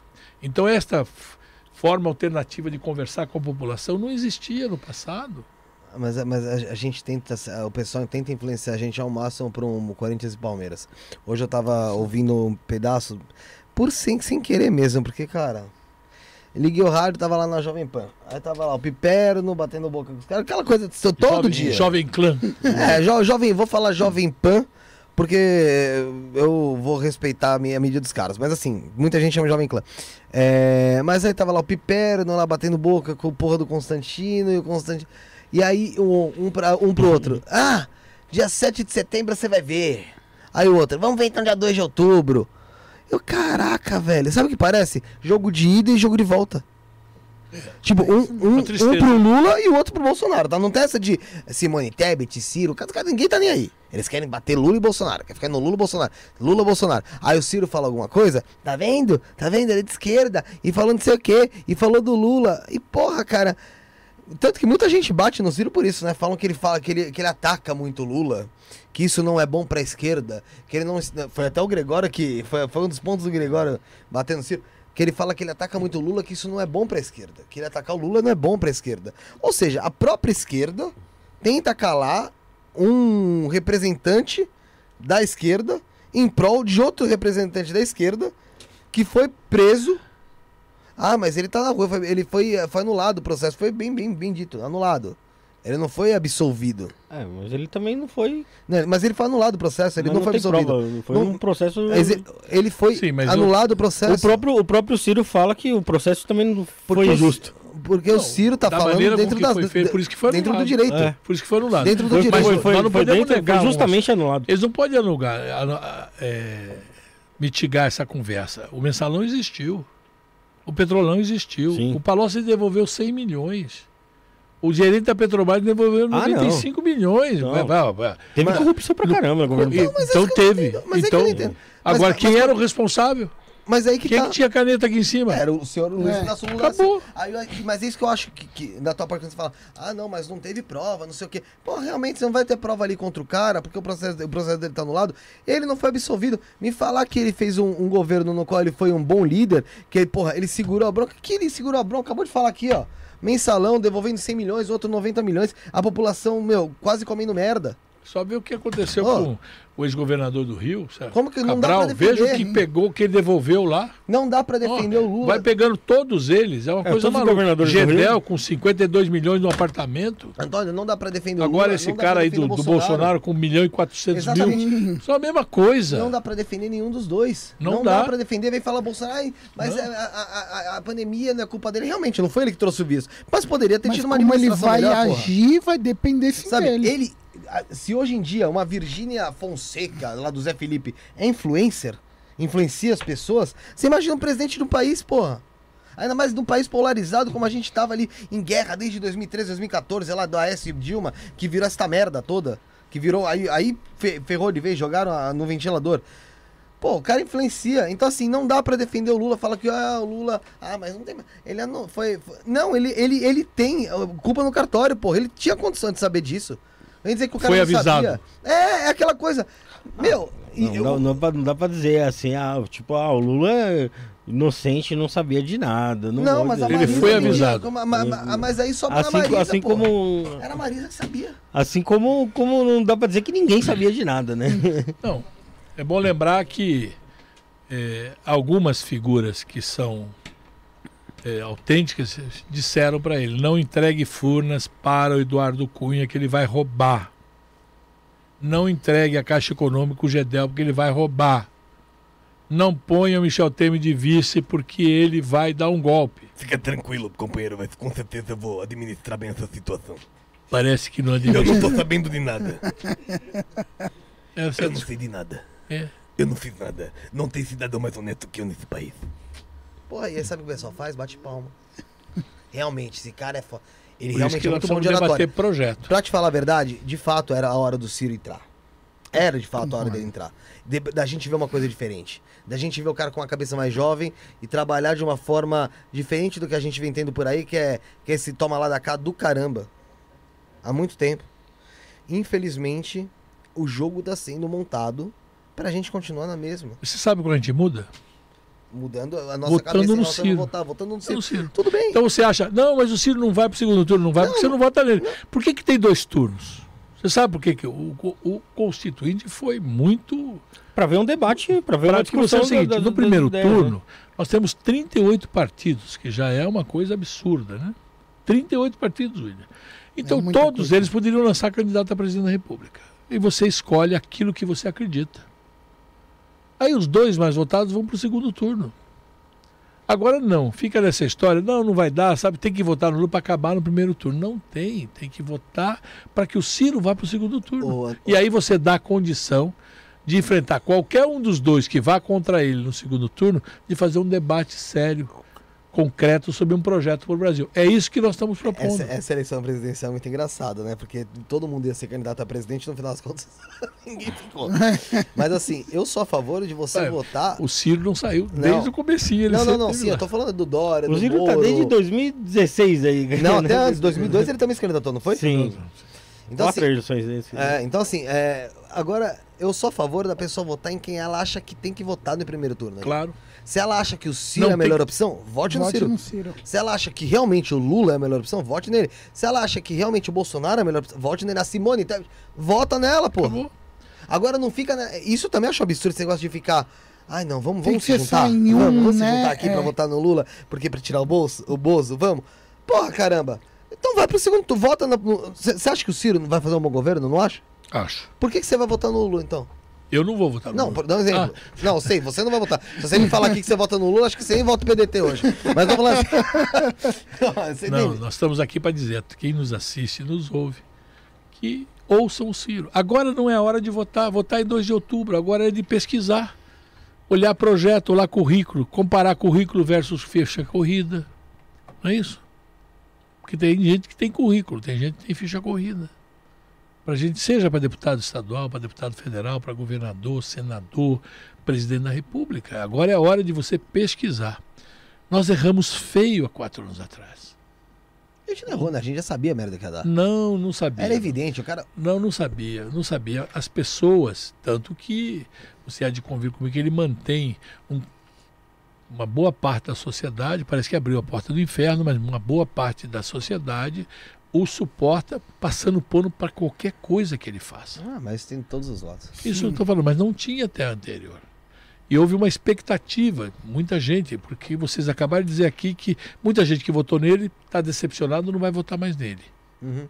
Muita gente que eh, o ajudou não vai ajudar mais. Ou seja, eu encontrei um caminhoneiro numa estrada ontem, estava lá em, em São José do Rio Preto. Ele estava enchendo o tanque.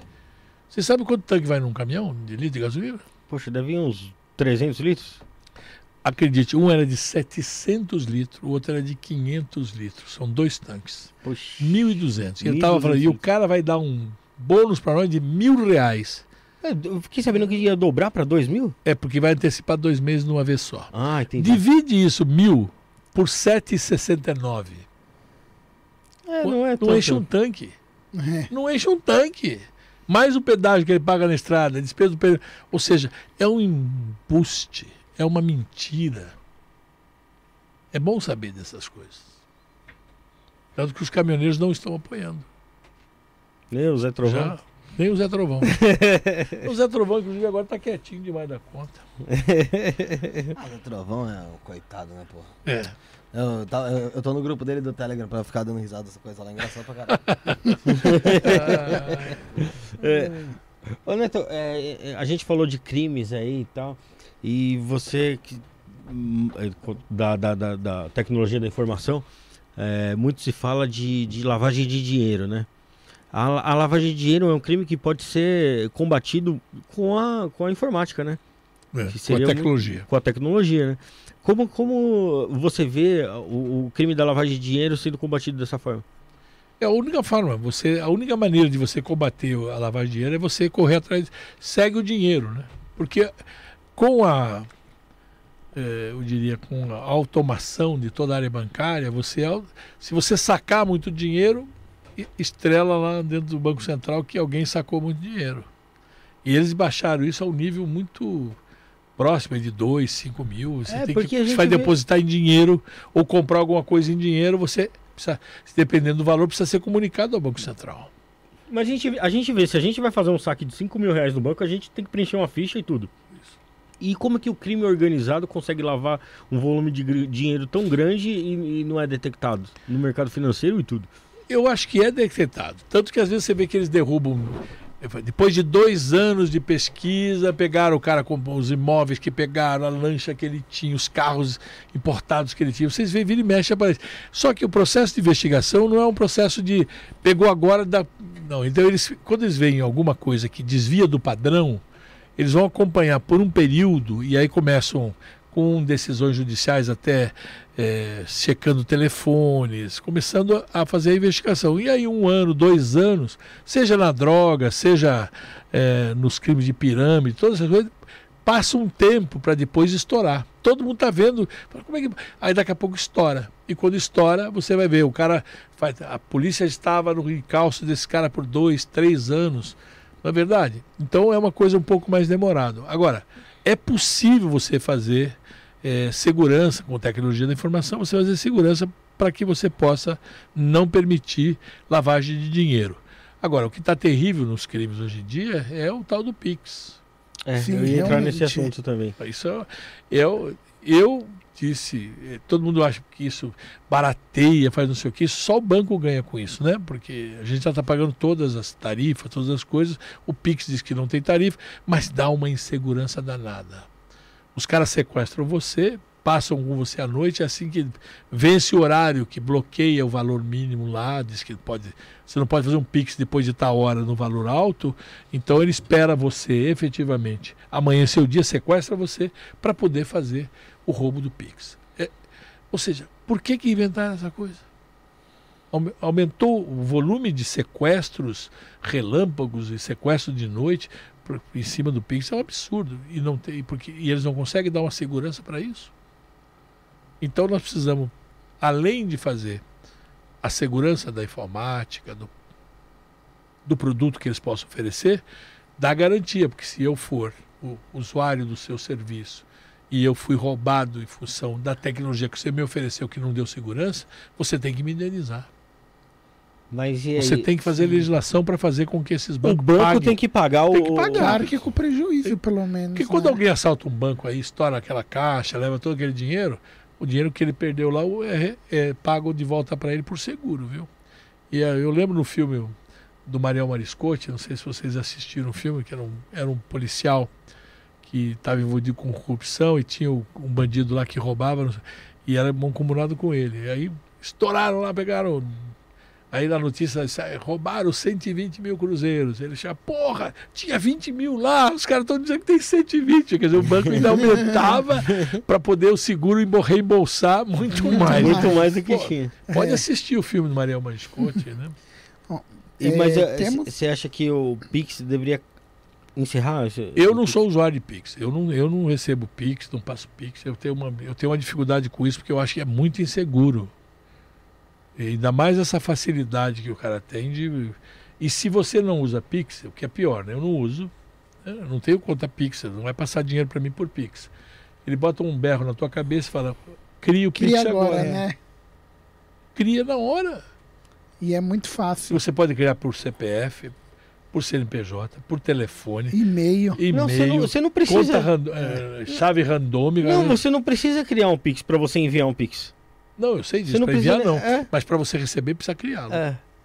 Você precisa dar a chave com que ele vai te pagar. É, é, Não, não, é- é, se é- o cara te sequestrou, você vai enviar um Pix pro O que nós vamos ter que acontecer no Brasil, se você vai em qualquer país do mundo, do primeiro mundo, é muito raro utilizar eh, papel moeda. Os caras não usam papel moeda. Eles usam cartão de crédito. Né? Você, as pessoas têm, é, chama-se o, o dinheiro de plástico, né? Sim. Você usa o dinheiro de plástico. Então, se você começar a trabalhar com o dinheiro de plástico, você diminui a- de carregar dinheiro no bolso, Aí é- de ser assaltado. Agora o pessoal tá vindo agora com, com a nova que é o dinheiro digital, né? Que é o pessoal vem Bitcoin, falando, você tá falando? muito. Isso também. Bitcoin.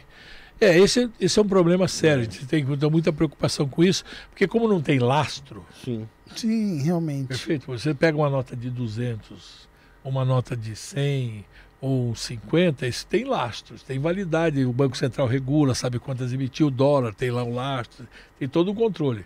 O Bitcoin você não sabe aonde está, quem é. Isso para mim, daqui a pouco, dependendo da brincadeira, pode virar uma pirâmide. É, se os caras decidirem caras- falar não tem mais nada, acabou, né? Acabou. Você não, Não tem, tem pra quem Não reclamar, tem né? para quem reclamar. É. Não tem regulação. Por isso que a gente precisa fazer ou o Estado, no caso o Banco Central, regula isso no Brasil para poder utilizar, porque é fácil de controlar, porque também você há de convir comigo que é eletrônico. Tudo que é eletrônico deixa rastro Sim. em todo lado, não é isso? É. Dá para seguir. Pra gente continuar aqui, o Rogério fez uma pergunta pro senhor. É, pessoal, faz igual o Rogério aí, deixa essa pergunta que aí, conforme for a conversa, a gente vai perguntando aqui pro Antônio também. Ó, ele perguntou assim: sobre a prefeitura ajudar na segurança pública com os GCMs, não, não teria como ter uma ca- capacitação melhor para eles, igual foi oferecido no município na Grande São Paulo de Itapevi e Embu? Eu acresceria Santana de Parnaíba. Santana de Parnaíba também? seria, claro, é isso mesmo. Boa remuneração, bom treinamento, bons equipamentos. né? Não só arma, mas também Sim. carro, tecnologia. E aí você chama a operação delegada, é aquela história de contratar policiais para ajudarem nas suas horas de folga para complementação de salários, para você fazer um conjunto. Guarda Civil Municipal, mais eh, operação delegada, mais os profissionais, os polícia militar e também eh, as prefeituras devem também fazer um bom investimento junto com o Estado na questão específica da polícia civil, que é quem resolve o problema, né? Quem A, a Polícia Civil é quem faz a- o processo de de investigação. investigação. É, mandar um abraço aqui pro, pro- Você falou do Rogério, mandar um abraço também pro Rogério Nitablian, que apareceu aqui, que comentou aqui na live. E também pro comandante Robson Farinazzo, que mandou aqui ó, um grande abraço ao Antônio né? Neto, exemplo de nacio- nacionalista e patriota brasileiro. Obrigado, Farinazo. Agradecer ao É. comandante Robson que indicou aqui Sim. o, o Antônio Neto pra gente. Obrigado. E hoje, atualmente, o porquê que não tem essa valorização? Por que, que eles não ampliam, não contratam mais, preparam mais essa equipe? Olha, governar é optar. O que, que eu vou investir? Vou investir na educação, vou investir na saúde, vou investir na segurança. E os caras não estão. O problema é que os estados e municípios, como assim a nação, está com dívidas muito grandes para banco. Então ele tem pouco dinheiro para fazer investimento. Então ele seleciona onde ele vai botar esse dinheiro. Entendi. E se você não escolheu, não dá para botar dinheiro em tudo. Então, se requalizar o problema das dívidas de Estado e município, você automaticamente pode eh, fazer outras prioridades. Eu acho que é- governar é escolher prioridades. Então, para nós, do PDT, educação é super prioridade. Saúde, segurança pública são as três grandes prioridades. A partir daí você vai pensar como é que reindustrializa o país, como é que você cuida eh, de terminar as obras que estão paradas, como é que você faz saneamento básico. E dinheiro para isso tem, viu? Ah, como a gente estava comentando antes, Isso. né? E, ô, ô, Neto, queria perguntar para você aqui também uma questão, aqui eu já tinha até anotado aqui, é, sobre a ampliação do 5G. né? Como que você acha que deve ser feita essa ampliação do, 5, do 5G, a escolha do- de, satélite, antenas, essa estratégia que deve ser feita aqui no Brasil? Olha, foi feito um estudo bem, bem grande sobre isso, né? Você veja, disseram que estava começando em Brasília. Nós estivemos em Brasília agora, no dia 20, não sentimos diferença ainda.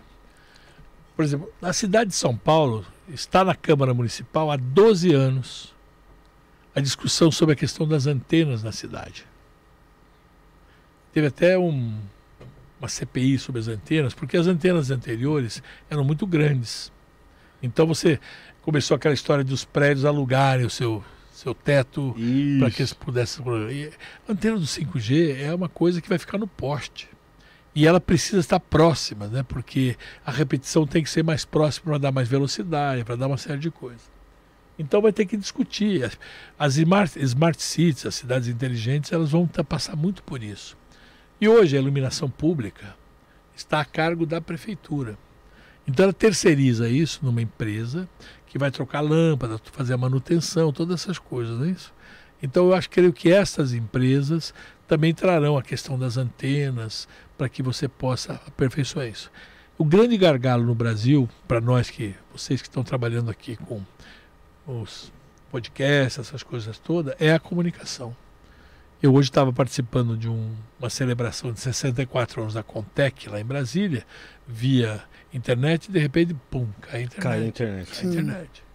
O grande problema é isso. E aí você vê na cidade, uma cidade como São Paulo, né, a maior cidade da América Latina, você vê a quantidade de semáforos não funcionando por roubo de fios.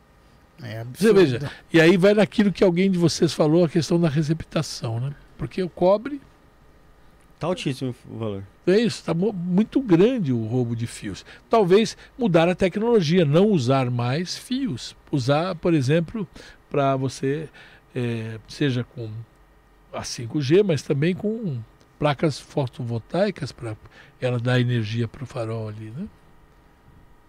Então, temos que mudar a tecnologia. Tem que mudar, Tem né? que Tem mudar, alguma Não, você tem pra que evoluir para que É. evitar, já que você não tem efetivo para combater o crime nem a receptação, você tem que procurar tecnologia. Não, aqui em São Paulo tá um caos esse negócio do- dos semáforos. Agora, Então, imagine é, você, realmente. isso são fios roubados que são derretidos, vendidos para alguém que diz, isso, isso vai embora do Brasil, porque tem muito valor o cobre, né? Então, agora, a receptação. É. Aquilo que você falou no começo. Como é que é essa história? Então não é só carro, não é só moto, não é só celular, como você usou como exemplo, celular, né? Não, é cobre, é tudo que você vê, porque os caras tão, pegam as tampas de bueiros, né? Que são feitas de um produto que, se derretido, pode ser usado não sei do que. Então já estão mudando a tecnologia de como é que faz a tampa de bueiro. Vamos fazer agora de cimento, para que ela possa Não, você pode olhar. Ou de produto reciclável. De repente fazer uma tampa de bueiro feita de plástico reciclável, daqueles bem compactos, aquelas coisas, para você tampar o bueiro. Pronto. Vai ter que buscar, porque esses produtos nobres que são é, objeto de cobiça do, do crime, é, você tem que parar de tê-lo. É como você diz, eu, não- atendo o telefone na rua, eu não, às vezes não ando com dinheiro, não faço nada disso.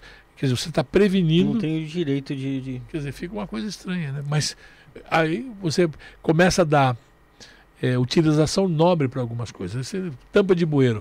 Que tipo de alternativa eu posso ter ao invés daquele produto que, que era um produto que é cobiça dos caras de roubar as tampas de bueiro?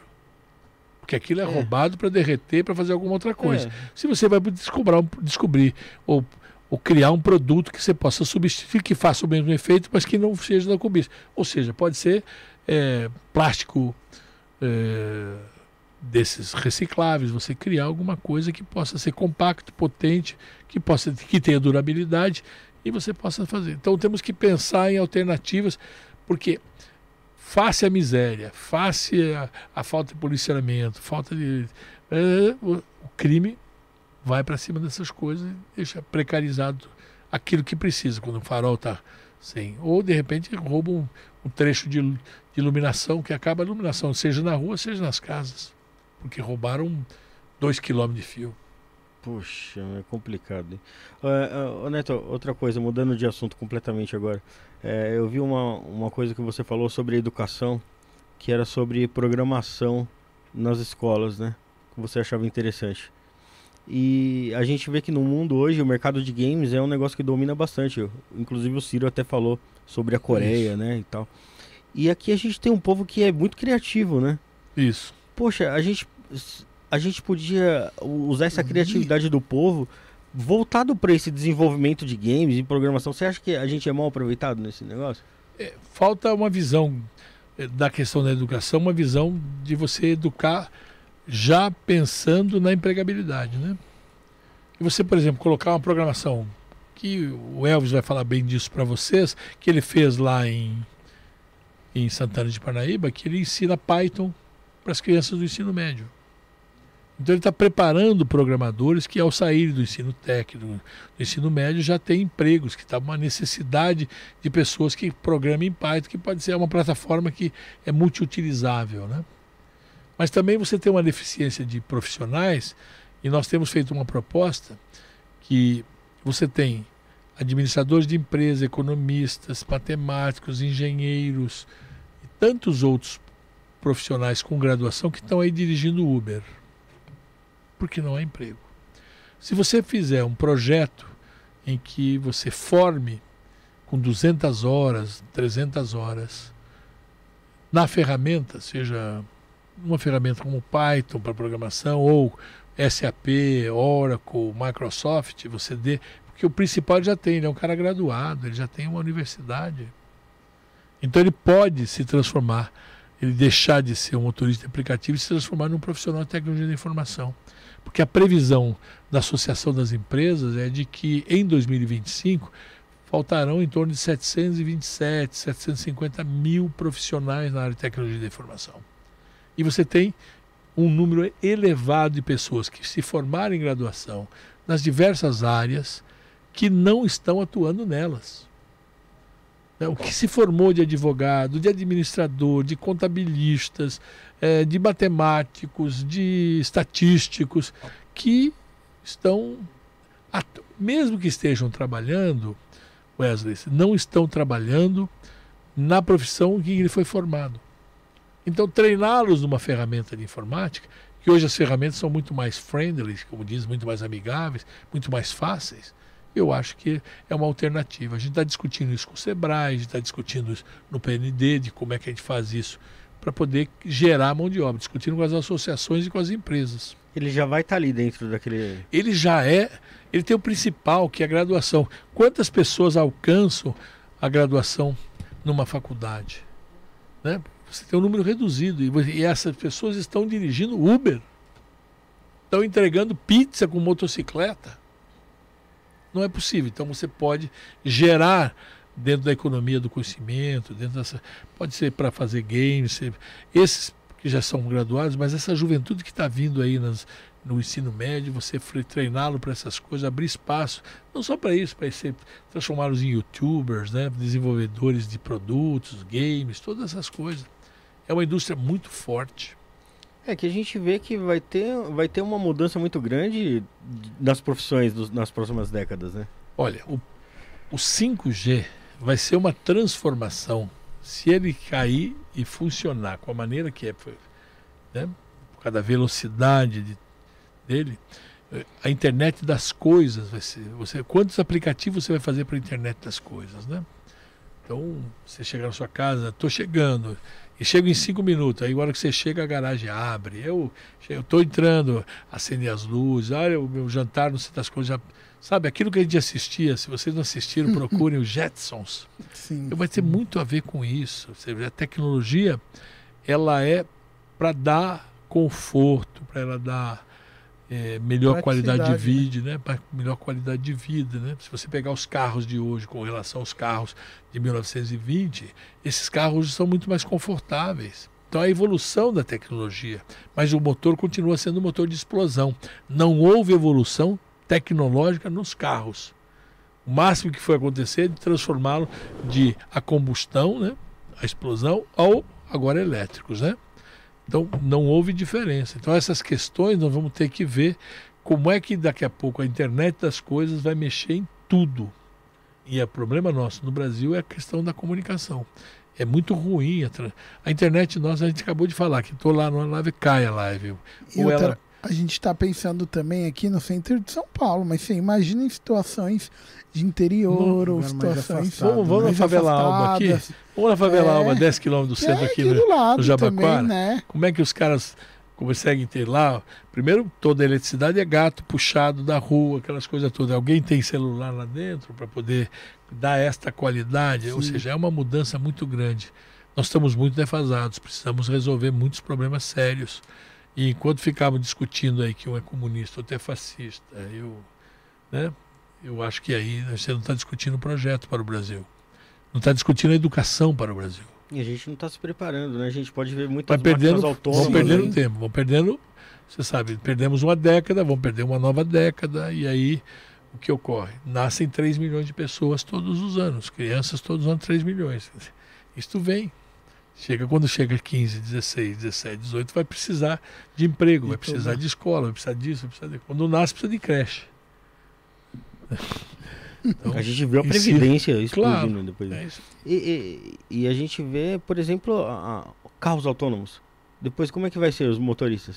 O que, que vão fazer os motoristas? É, esse ainda é uma coisa um pouco, Né? na minha cabeça, um pouco de ficção científica. Embora estejam fazendo todos os testes, aquelas coisas todas. É, mas a gente já, e os filmes já mostraram isso. Não, né? já, tem, já tem, Tem carro que Não, fazendo estaciona entrega, entrega. estão, estão testando. Tem né? Ubers lá já. É. Sim, mas, mas já aconteceu de ter atropelamento. E quando- É. aí a- todo o custo do problema de uma morte em função de um carro autônomo, você imagina, vai ter ônibus autônomo, você vai ter um monte de coisa autônoma, né? Então, precisa... hoje em dia, o avião, se você imaginar, o piloto faz faz a decolagem, bota no piloto automático e espera quando chega próximo, ele, ele reassume para poder pousar. né? É. Daqui a pouco isso aí é autônomo também, mas ele tem ali o controle da coisa. Ou seja, é um processo. É bom lembrar que nós somos um país terceiro mundista, semi-analfabeto, não é isso?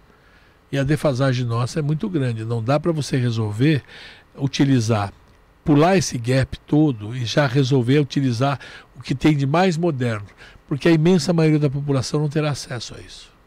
Serão para poucos. E aí, aqueles que vivem é, da exploração dos mais pobres. Então você, ah, vamos ter ônibus autônomo, tá bom? Não preciso de motorista, não preciso de cobrador. Então, quem é que vai andar no ônibus? Sim. Mas Você vai entendeu? ver- Você vai é o problema dos empregos, você vai ter que discutir. É um novo processo. Eu acho que aí é, é, é a transição tem que ser muito estudada, tem que discutir a transição. Toda fase de automação de uma indústria, toda fase de automação das coisas, você precisa preparar aqueles que serão é, não mais necessários a partir da automação. O que fazer com eles? Por exemplo, eu fiz parte aqui no São Paulo em discussão da automação do corte da cana. E quando vieram discutir, pô, os companheiros vão ficar sem emprego. Eu falei, olha, vamos ter que treiná-los para outra coisa. Porque aquilo não é, aquilo não é profissão. É, é Cortar- desumano. aquilo é desumano. exatamente. Então, os mineiros, né? Você viu aquele problema do Chile, que houve, vira e mexe, dá um desabamento de uma mina Sim. e vira, um- vira uma comoção mundial. Aquilo não é trabalho para ser humano. Descer num elevadorzinho a 3, 4, 5 quilômetros debaixo da terra para fazer a mineração, fazer aquela coisa toda, aquilo é para robô. Aquelas pessoas não precisam daquilo. Nós temos que ter alternativa para outras coisas. Então aí você vem com empregos na área da ecologia, do meio ambiente, você pode gerar muito emprego nesses setores, setores de parques, setores de conservação de matas, você pode contratar gente, você vai, vai gerando.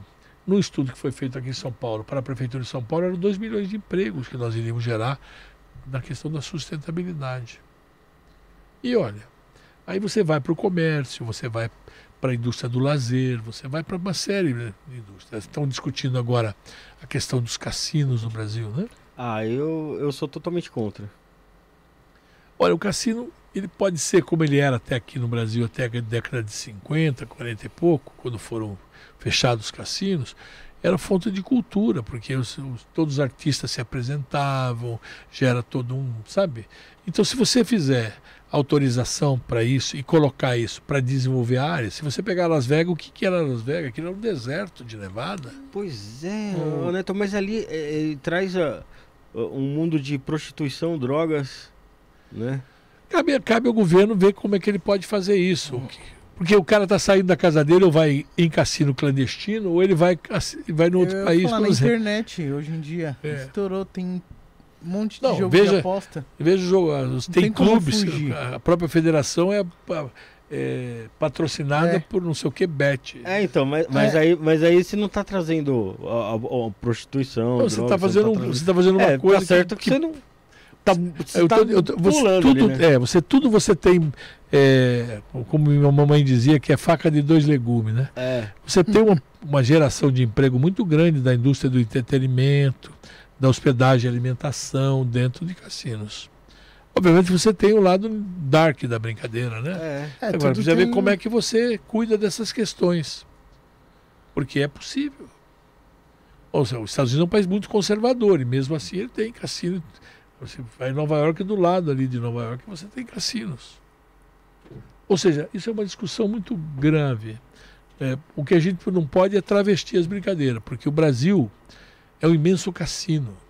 Pegue Ah, todas já as tá loterias. Jogo do bicho. Todas as É. loterias. Não estou nem falando de jogo de bicho.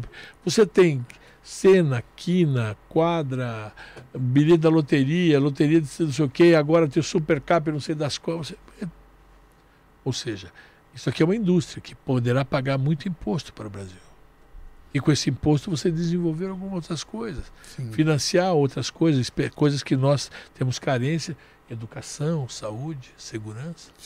Só para É complementar. uma boa discussão. Claro, só para complementar aqui, o Sávio fez uma pergunta. Ele perguntou se você é a favor da privatização. Inclusive, Sávio, a gente já fez um comentário sobre a privatização um pouco antes, e a gente estava comentando que depende muito da forma que você é levada, né? É verdade. Aí a gente já fez o comentário. Se você quiser depois, retorna um pouquinho aí, que aí você vai poder ver a observação do Neto referente a isso. Mas dá para dar um palhinha bem rápido. Pode ficar à Ah, vontade. Você tem coisas que podem ser privatizadas, tem coisas que não. Aí nós precisamos fazer uma discussão do papel estratégico do Estado. O que, que é estratégico para o Estado? Vou dar um exemplo. Geração de energia. Tá? Isso é estratégico para o país? Eu acho Muito. que é. Sim. Então eu não privatizaria a geração de energia. Distribuição de energia é estratégico? Não sei. Então nós podemos fazer concessão para ter empresas que façam a distribuição de energia. Você entendeu? Então Sim. tudo você tem que olhar os dois lados. Primeiro olhando em termos do Estado. Porque se você dá, eh, privatiza a geração de energia, você ficou na mão de pessoas ou grupos que poderão é, fazer com que a gente, como já aconteceu aqui com privatizar é- alguma é a- coisa, quando precisava soltar um pouco de água num canto aqui do estado de São Paulo, a dona da empresa falou, eu não tenho nada a ver com isso, porque precisava de um pouco mais de água para soltar, para poder irrigar algumas coisas. Eu não tenho nada a ver com isso. E você privatizou a água. A água é um bem comum, não é dele. A água é nossa. É de todos nós. Ele só, então ele represa a água para que, através da gravidade, passa pelas turbinas, gira a turbina e gera energia. Então eu falei, eu não vou fazer isso agora, não, não, não tá do bom tamanho. Era soltar um pouco de água para aumentar um pouco mais a densidade do rio para que as plantações próximas, as cidades próximas pudessem se utilizar da água. E ele não. E tem outro lance É também. a causa da energia, Sim. qualquer uma, seja petróleo, gás. Ah, Imagina que a gente, a gente quer industrializar o país e tá entregando a energia elétrica, que é um, poxa, um- uma coisa de suma importância para o capital estrangeiro, por exemplo. Ou para monopólios, né? Você monopólio. do monopólio Exatamente. público e entrega para o monopólio privado. É, não- não- Aí você não fica faz- na mão deles. Não faz sentido, né? Privatizaram uma refinaria lá na Bahia Sim. e o preço do petróleo lá está 27% a mais do que o preço hum, hum, da própria Petrobras. Ele dá o lucro dele. Você quer consumir, você Você consome. Não compra quero- se você quiser, né? Ele dá lá. Olha que liberdade é essa, né? É, realmente. Te- teve, teve tava- muita crítica em relação a essa, essa privatização aí, né? Claro. Porque é, quando foi construído, foi, feito de uma maneira estratégica, onde foi construídas as refinarias, para que não precise deslocar, por exemplo, da Comperge do Rio lá para a Bahia, no complexo de Camaçari, o custo para transportar para lá. Então faz uma lá que sirva todo aquele canto de lá. A hora que você dá para um monopólio lá, ele, ele vai Ele servir vai aquilo servir. lá. Para eu levar lá vai ficar mais caro do que ele cobre caro.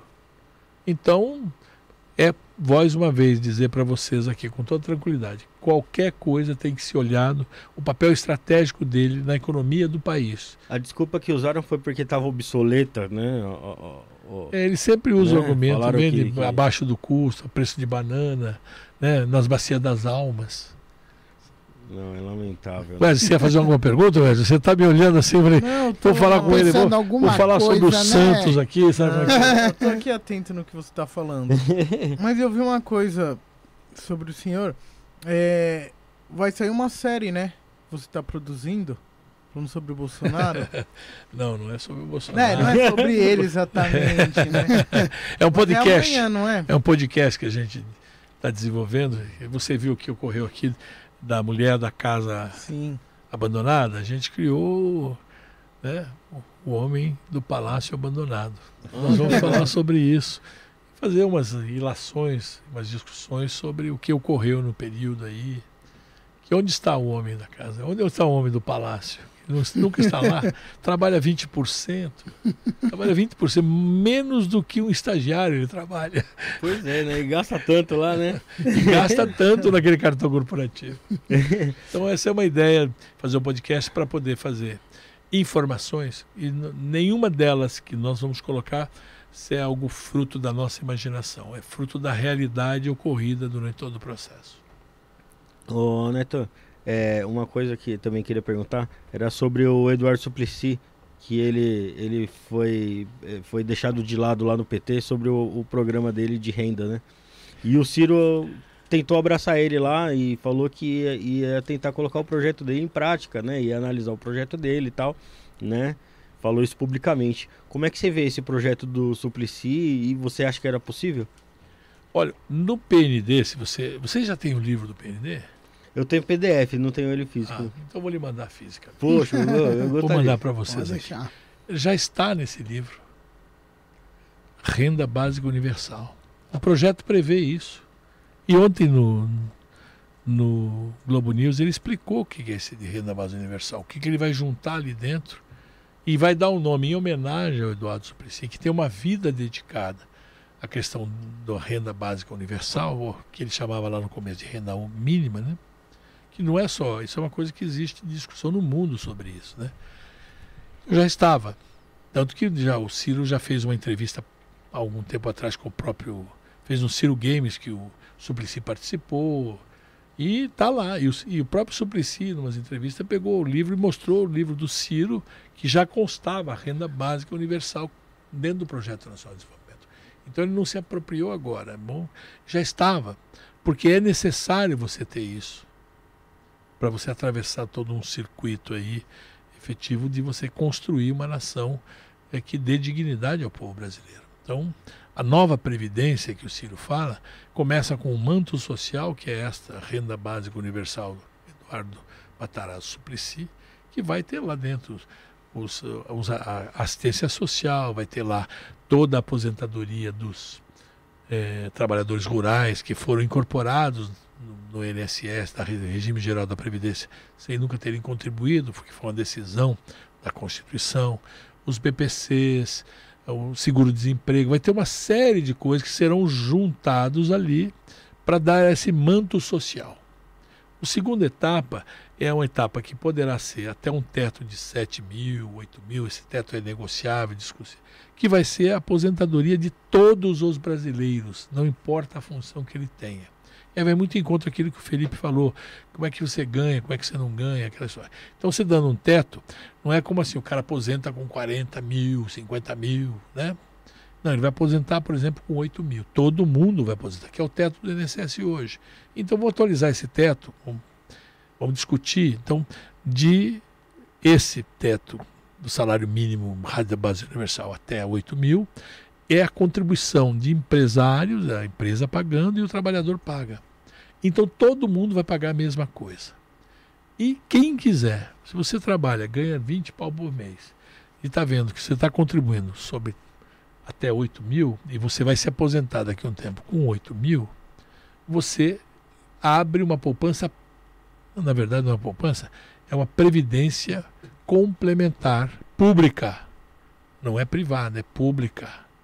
Gerida pelos aposentados, pelos trabalhadores e pelo governo e pelos empresários. É quadripartite.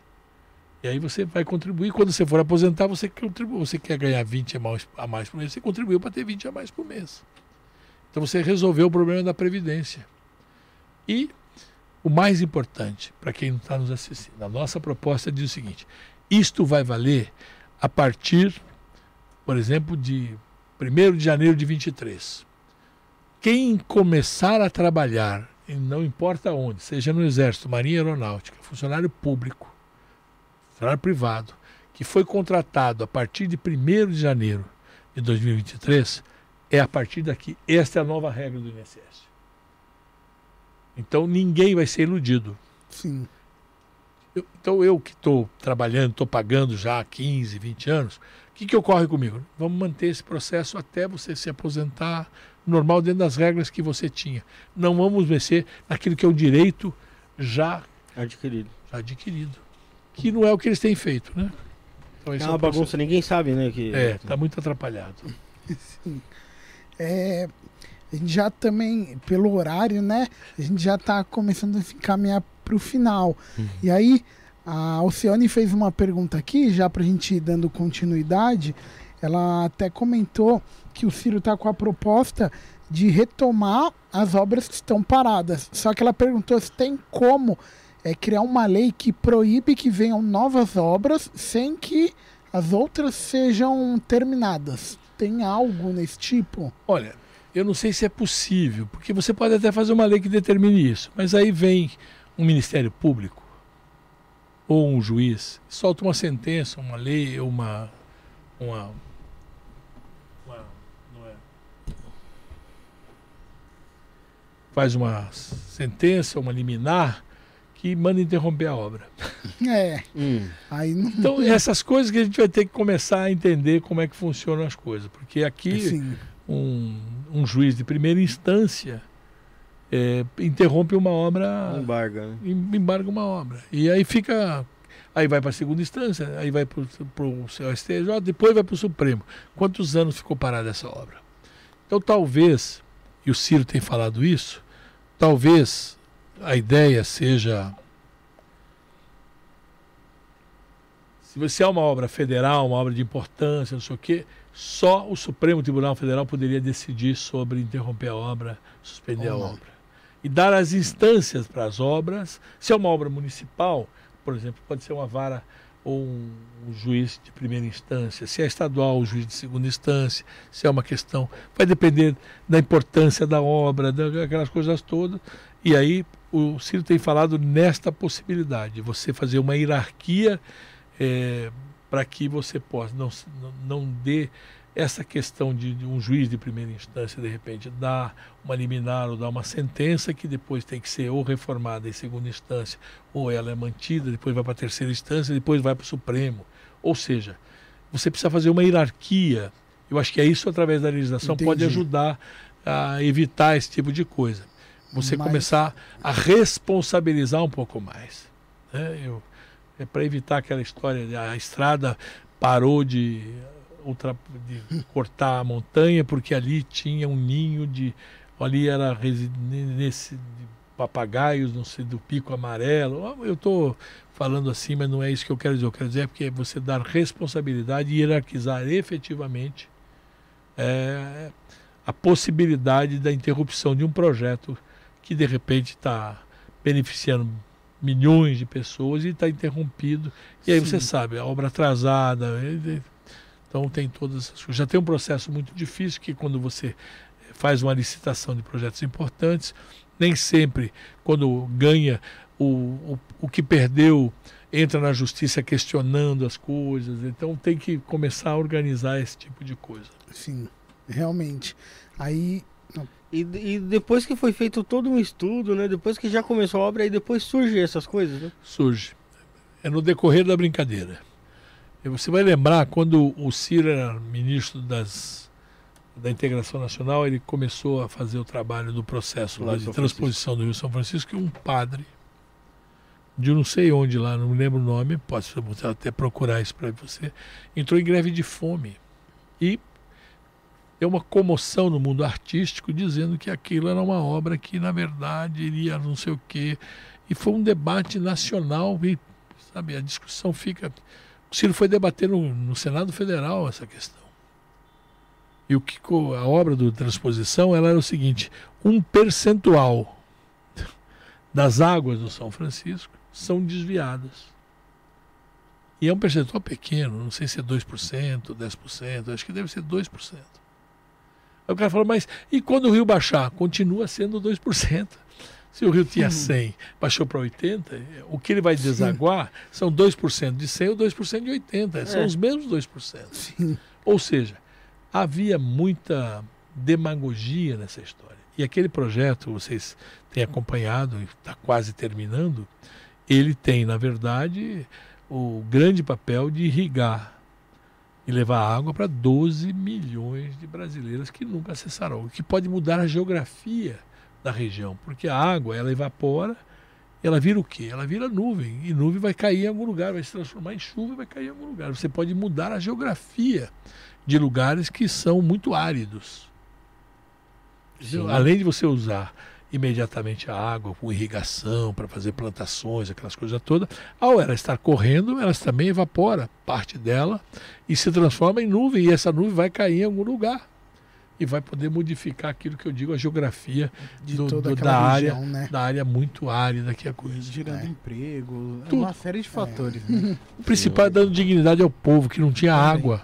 Não, ninguém Levou vive água. sem água, né? Poxa, isso é um absurdo, né? É só É a principal fonte de Só- vida aí só- pra tudo. E desde nós, a gente, plantas, tudo. É alimentos, verdade. qualquer coisa, a né? água é fundamental. Antônio, aqui no programa a gente tem um, uma brincadeira aqui entre a gente. A gente sempre tem uns especiais de programas.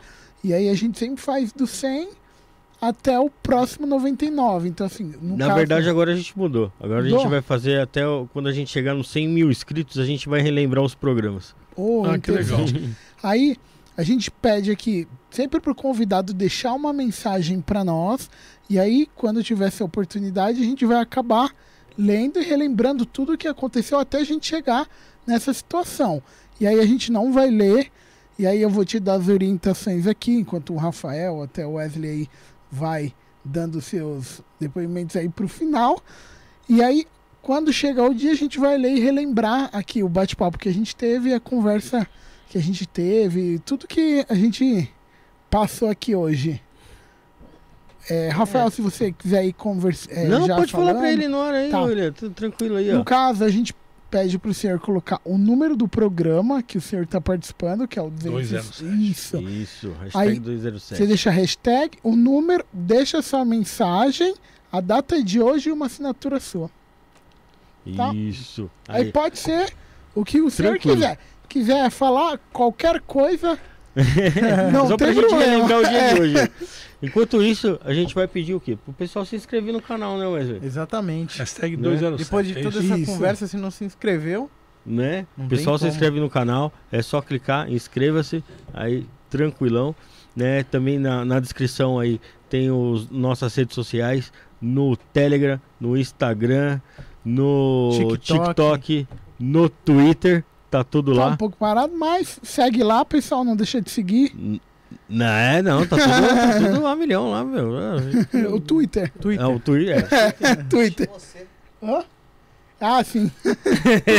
vou fazer, vou fazer. Aí, ó, ele falou que vai fazer, Felipe. Você tá com ele, filho. Já faz Ah. tempo, você vai mexendo. Ih, Vou mexer. Promessa. ih. Também tem o quê? Grupo do WhatsApp.